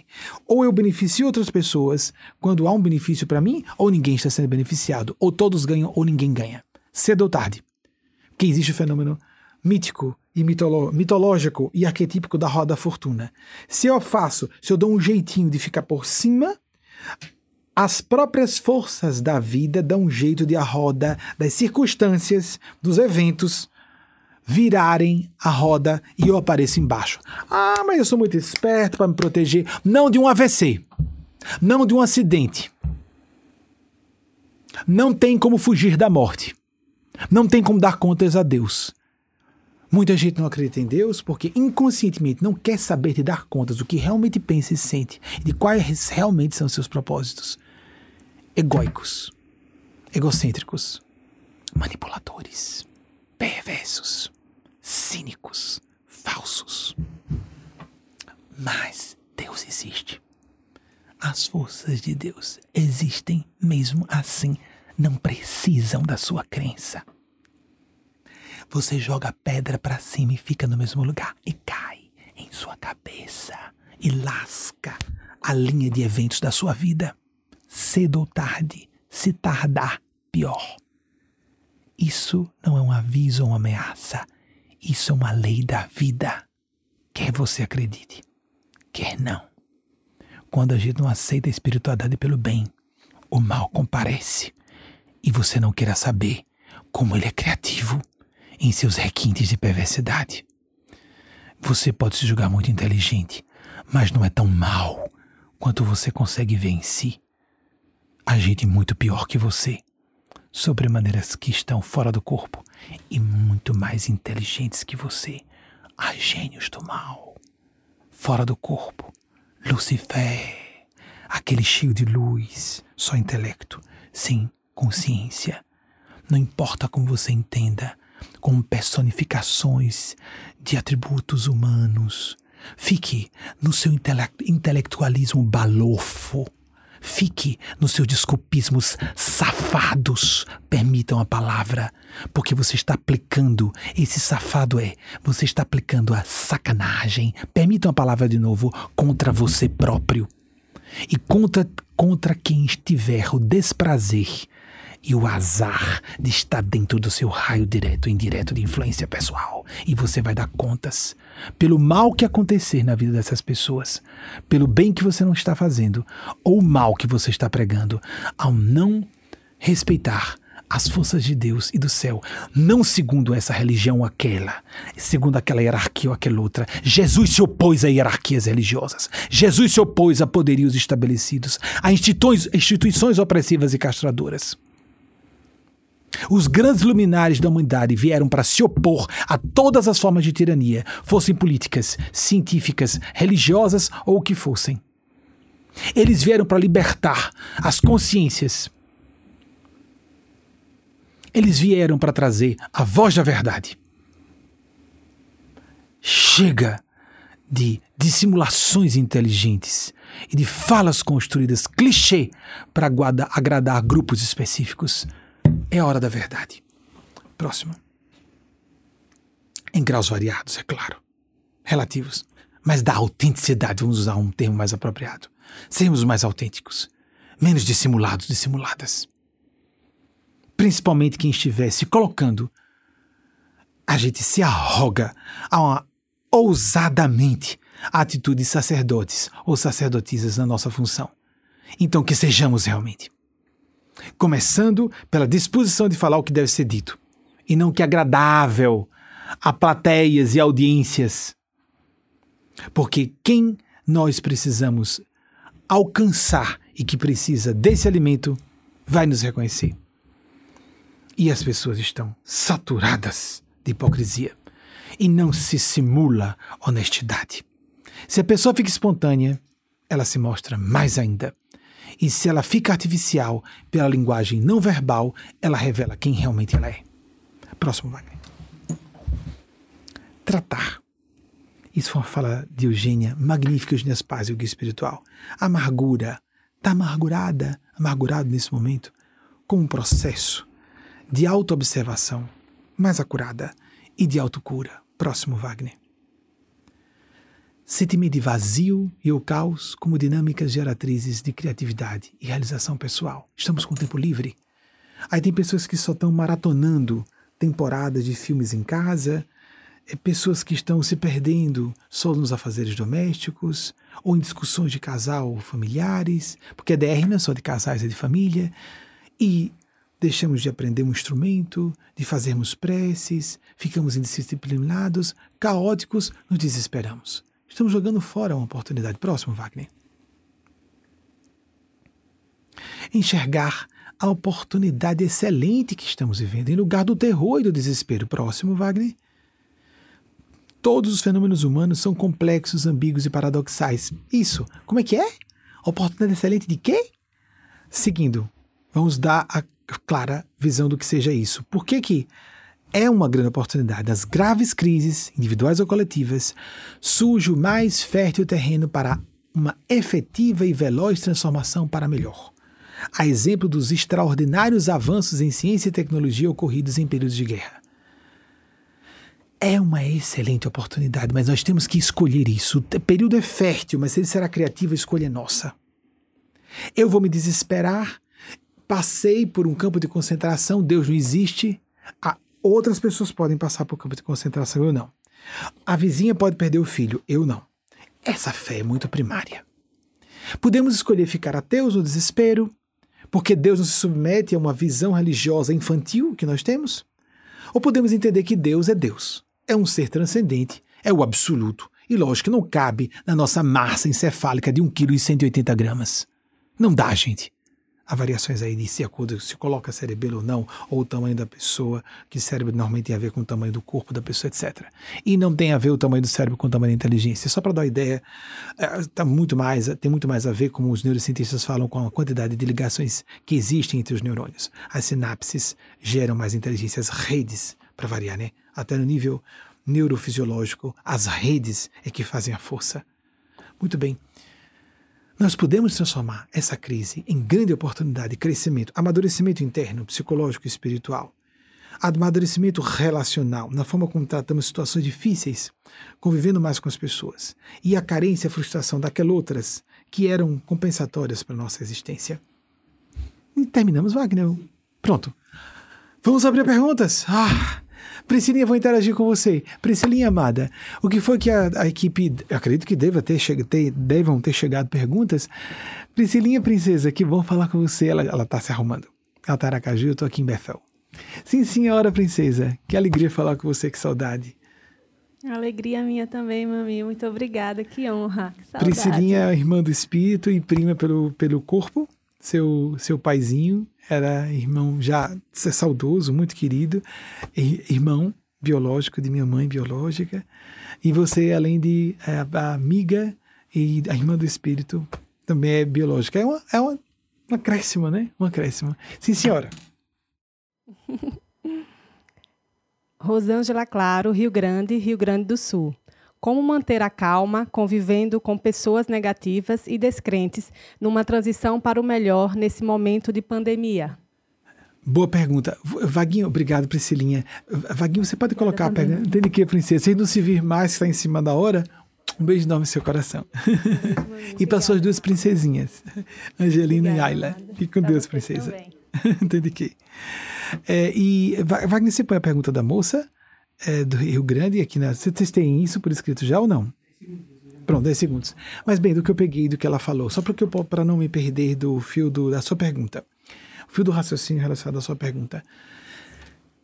Há pessoas vivendo pesadelos e purgatórios, falamos sobre isso há pouco. O que nós podemos fazer? Se nós estamos vivendo um furacão, nós podemos tomar duas. É, Rosângela, claro. A Rosângela, sua pergunta foi muito boa, porque isso está acontecendo em toda parte. É, como manter a calma convivendo com pessoas negativas e descrentes? Nossa, o que, que o ateísmo pode fazer para a gente agora, né?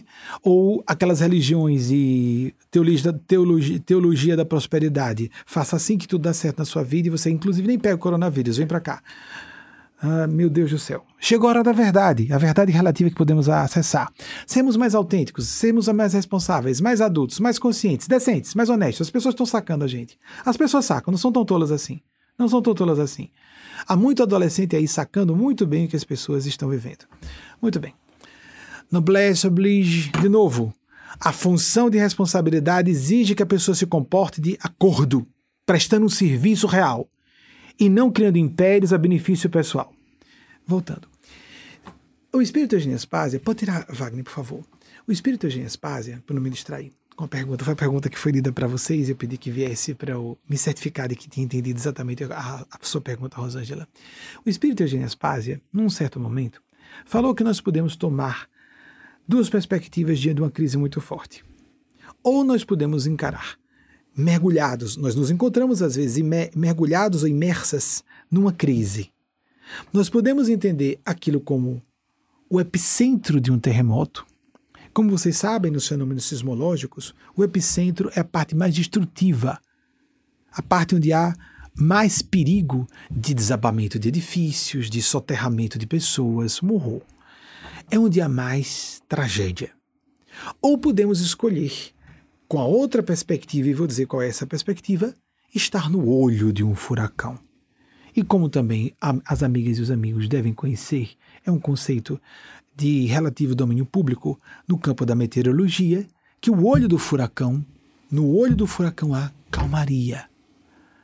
Há um tormento em torno, mas no olho do furacão um vórtice. Mas no meio do vórtice, a calma, pelo menos relativa. É isso que nós temos que fazer. Mas o que que torna um epicentro de um terremoto o olho de um furacão? O epicentro de um terremoto é pers que perspectivas diferentes são essas? Que ângulos de observação ou é, escolhas de atitude diferentes são essas? O epicentro de um terremoto é a perspectiva do ego impotência, frustração, desespero, revolta, inclusive quando eu sou do bem, eu sou crente, eu sou. Não é uma crítica a você, querida, é só porque é uma tentação humana.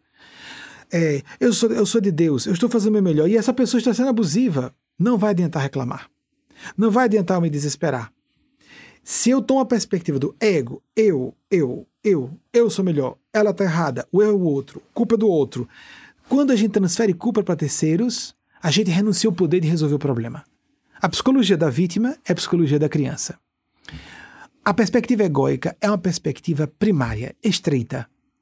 Ela pode ser, ter muitas camadas de sofisticação intelectual, que então nós criamos várias justificativas, racionalizações, apresentamos todos os argumentos do mundo que nós estamos com a razão. Não interessa quem está com a razão, interessa saber onde está a razão. E numa situação em que a gente está, em que há muita confusão emocional, nós devemos procurar ser ainda mais racionais, objetivos, práticos e transformar na outra ótica, em vez do ego, que responsabiliza terceiros e que se sente vitimado, a criancinha, no mau sentido, não aquela criança interior que Jesus fez referência, se assemelhar à criança é a pessoa que perdoa fácil, que esquece as mágoas, que está aberta ao novo, aberta a aprender, aberta a acreditar. A outra perspectiva, a criança no sentido sombrio, primitivo, egoísta, a criancinha esperneando, esperneando no supermercado para manipular a mãe no vexame para ver se a mãe compra o que ela disse, determinou que quer que a mãe compre. E algumas mães cedem. Não conseguem conter a ferinha. Sem entrar nesse, nesse particular agora, o quanto essa atitude é certa ou não.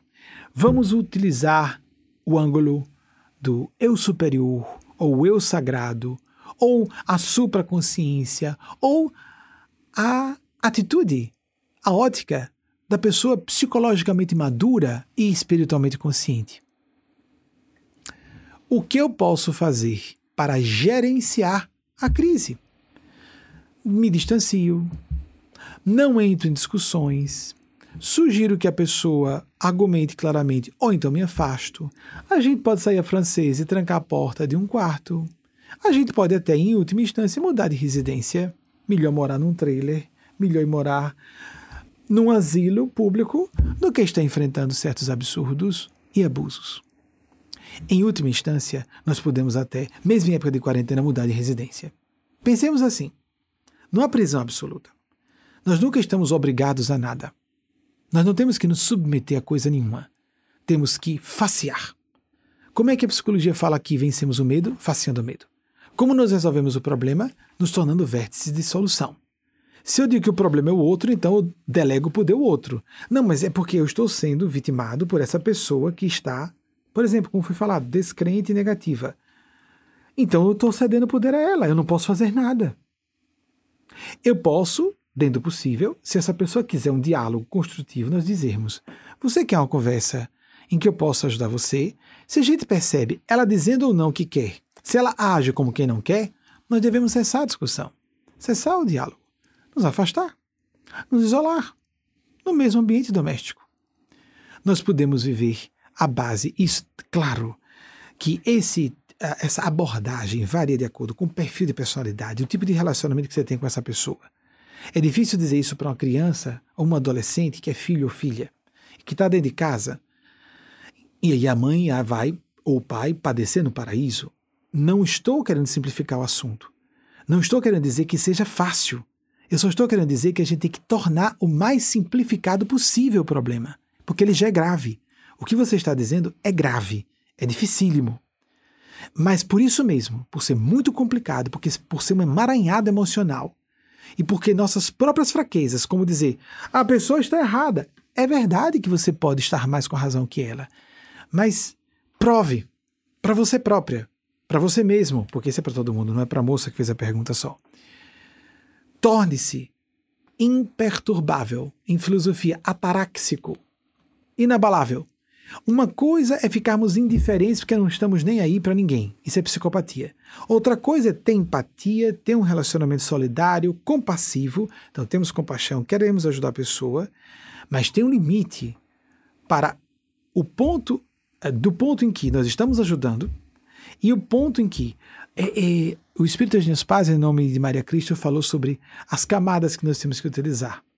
E nós podemos ser corteses, depois vamos ser fraternos. Então saímos da educação da polidez para a fraternidade. Vem cá, vamos sentar honesto, falar honestamente. Vamos tirar as palavras polidas. O que, que você quer? Eu estou aqui para, estou me dispondo para ajudar você. Que ajuda você quer de mim?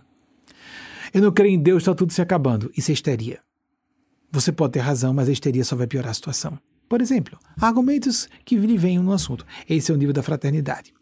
A pessoa continua extremamente abusiva, violenta na, verbalmente, por exemplo, aí nós usamos um pouco de caridade. Aí ligamos o caridômetro, eu gosto de chamar de caridômetro, aumenta o volume. Se você continuar dessa forma, eu vou ter que parar de conversar com você. Porque eu preciso ser responsável na situação.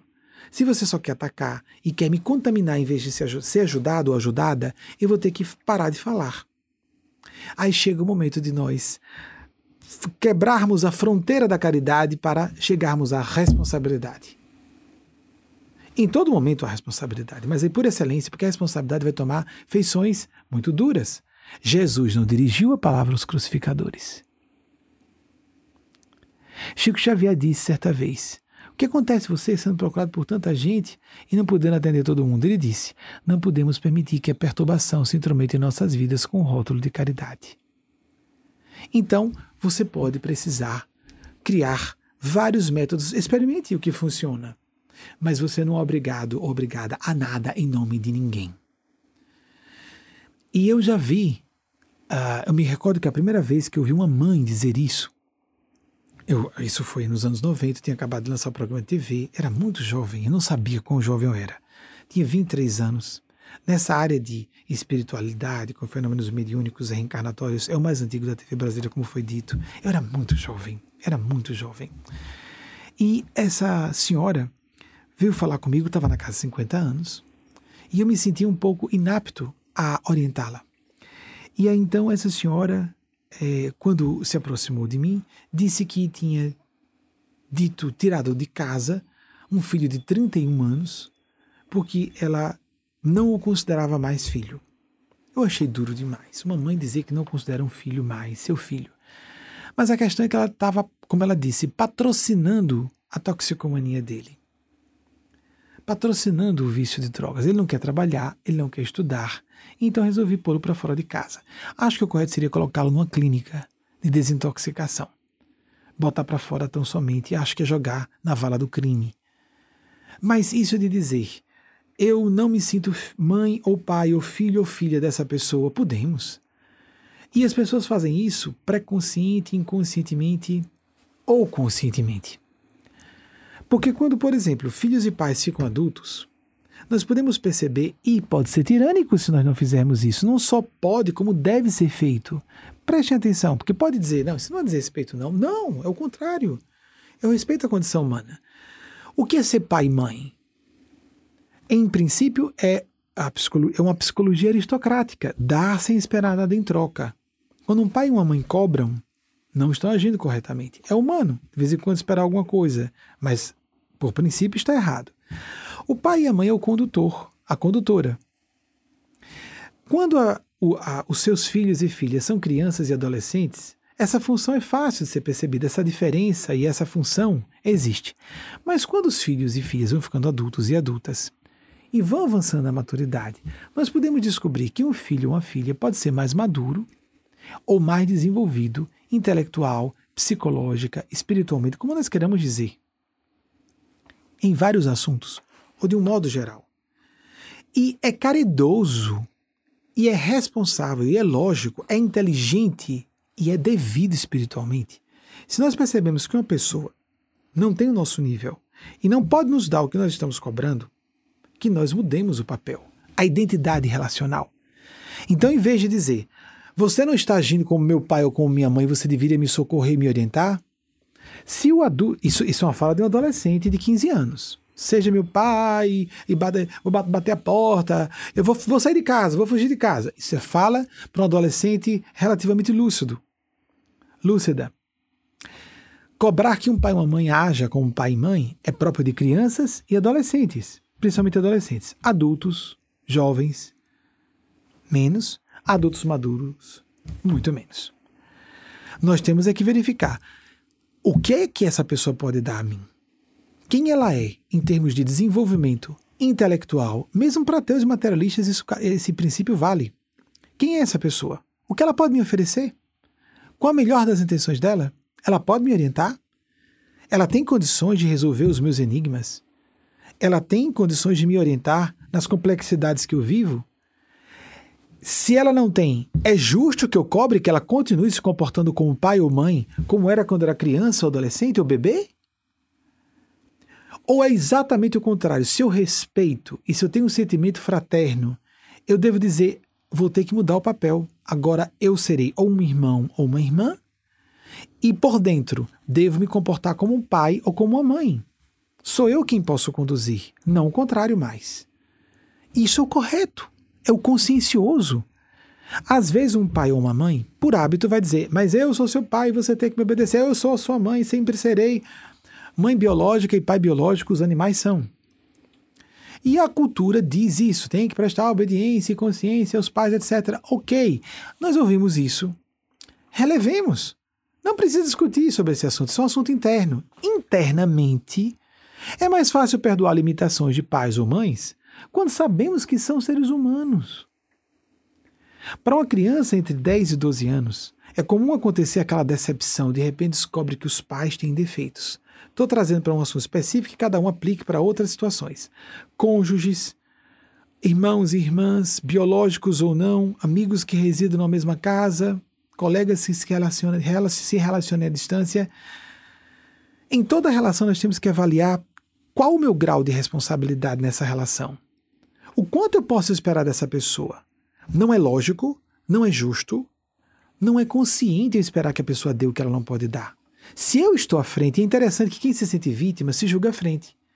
Então ela está sendo fraudulenta com ela própria. Porque se eu me julgo à frente, como é que eu estou cobrando que o outro me dê? Se eu estou à frente, sou eu quem tenho que dar mais. Sou eu que tenho que ser mais compreensivo ou compreensiva. Sou eu quem tenho que ajudar a pessoa a ser mais feliz, a resolver seus problemas. Sou eu que tenho que ser um colaborador ou uma colaboradora mais efetiva na vida dessa pessoa. Então nós temos que fazer a mudança da identidade relacional. Ainda que a outra pessoa não participe desse pacto. Não é um pacto, é uma identidade interna. E nós podemos por fora disfarçar que nós já mudamos essa identidade. Pessoas fazem isso inconscientemente. Por exemplo, isso é bem fácil perceber quando, não por causa da questão de idade, mas de, de enfermidades, às vezes relacionadas a uma terceira idade avançada, às vezes pais ou mães começam a ter distúrbios cognitivos mais graves, de, debilidade, a senilidade, a, a, demência senil, por exemplo, ou o Alzheimer, que é mais comum na terceira idade.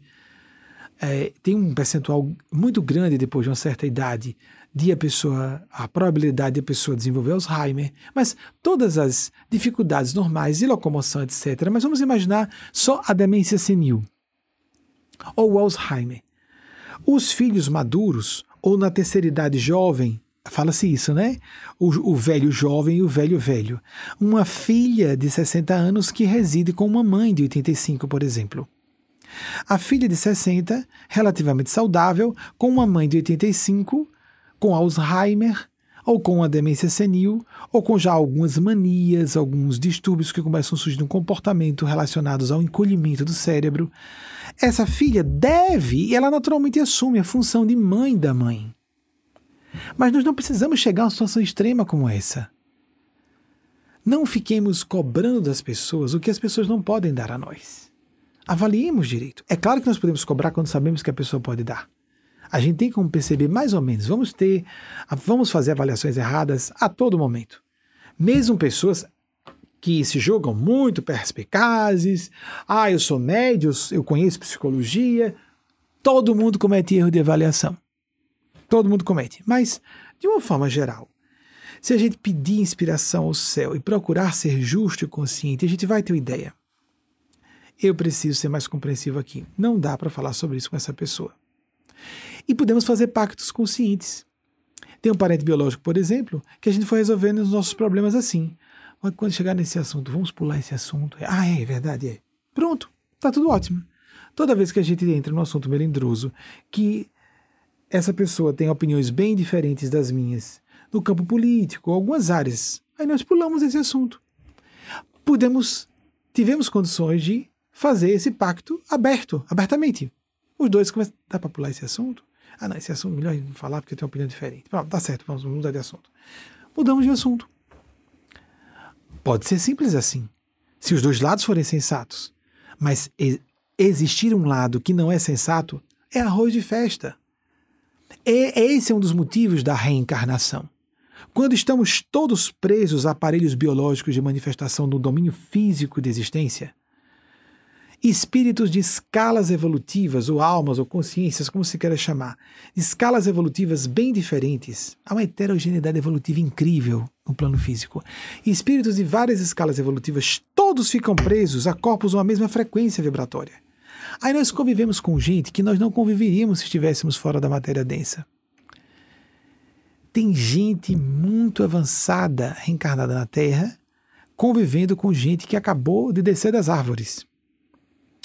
Pode ser uma pessoa loura de olho azul, viu?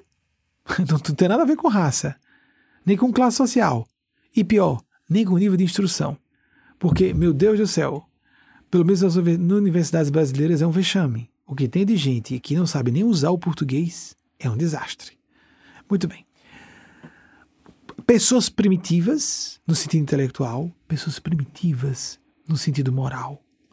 Pessoas viciadas no campo intelectual, viciadas no campo dos sentimentos.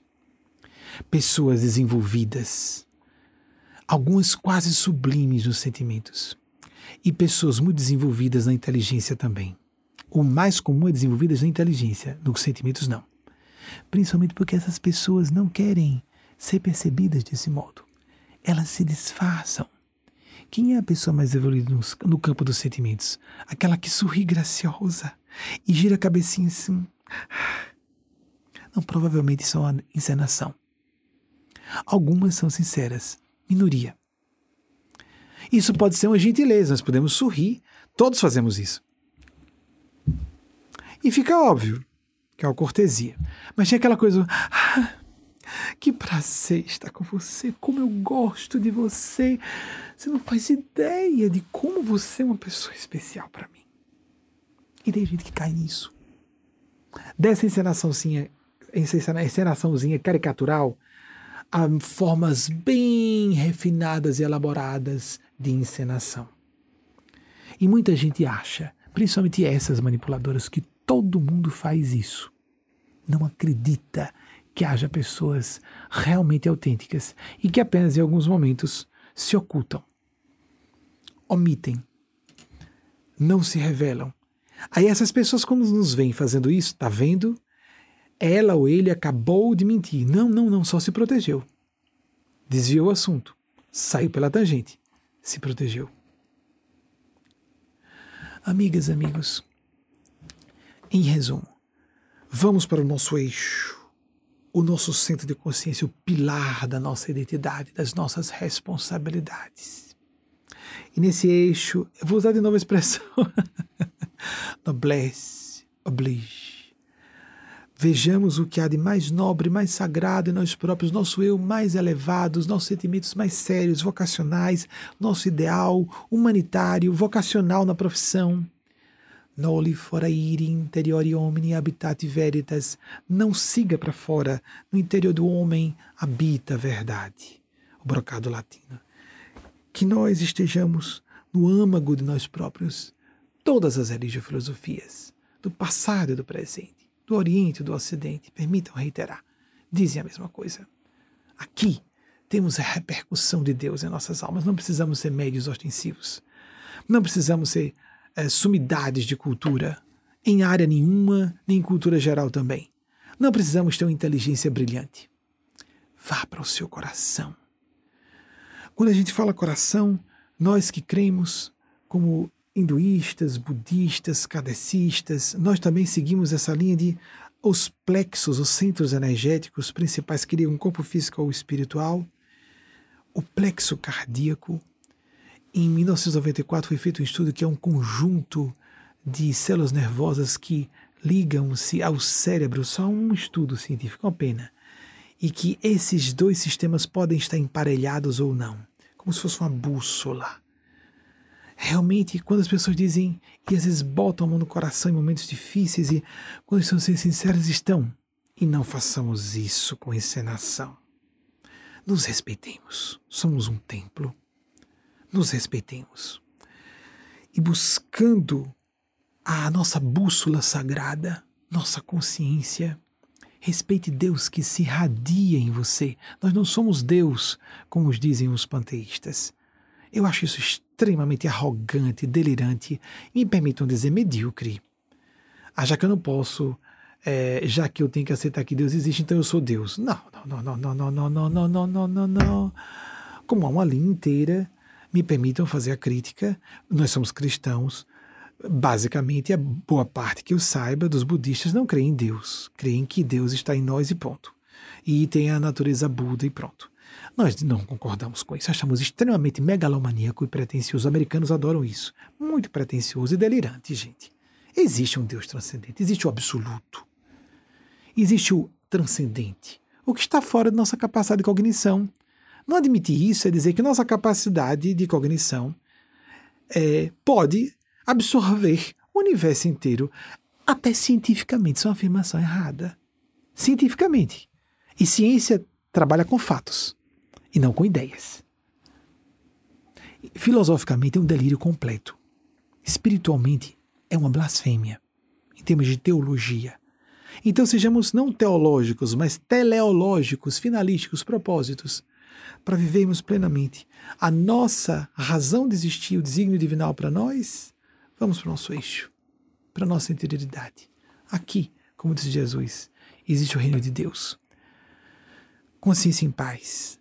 às vezes sem alegria, sem euforia, às vezes tristes. Aceitemos esses momentos de estresse, desgaste, mas aproveitemos a oportunidade excelente. É excelente essa oportunidade, mas nós precisamos escolher torná-la excelente ou desperdiçá-la no desespero. A escolha é sempre nossa. Com vocês, a magnífica mensagem da nossa Mãe Planetária, que misericordiosamente, pelas mãos de sua enviada, que foi Bernadette Subiru, e sua última reencarnação, Eugênia Spásia, trouxe-nos para nós essa produção de vídeo magnífica, feita pelas mãos de Vaguinho e equipe de espíritos que o ajudou nessa manhã e nessa madrugada. Com vocês, a inteligência superior.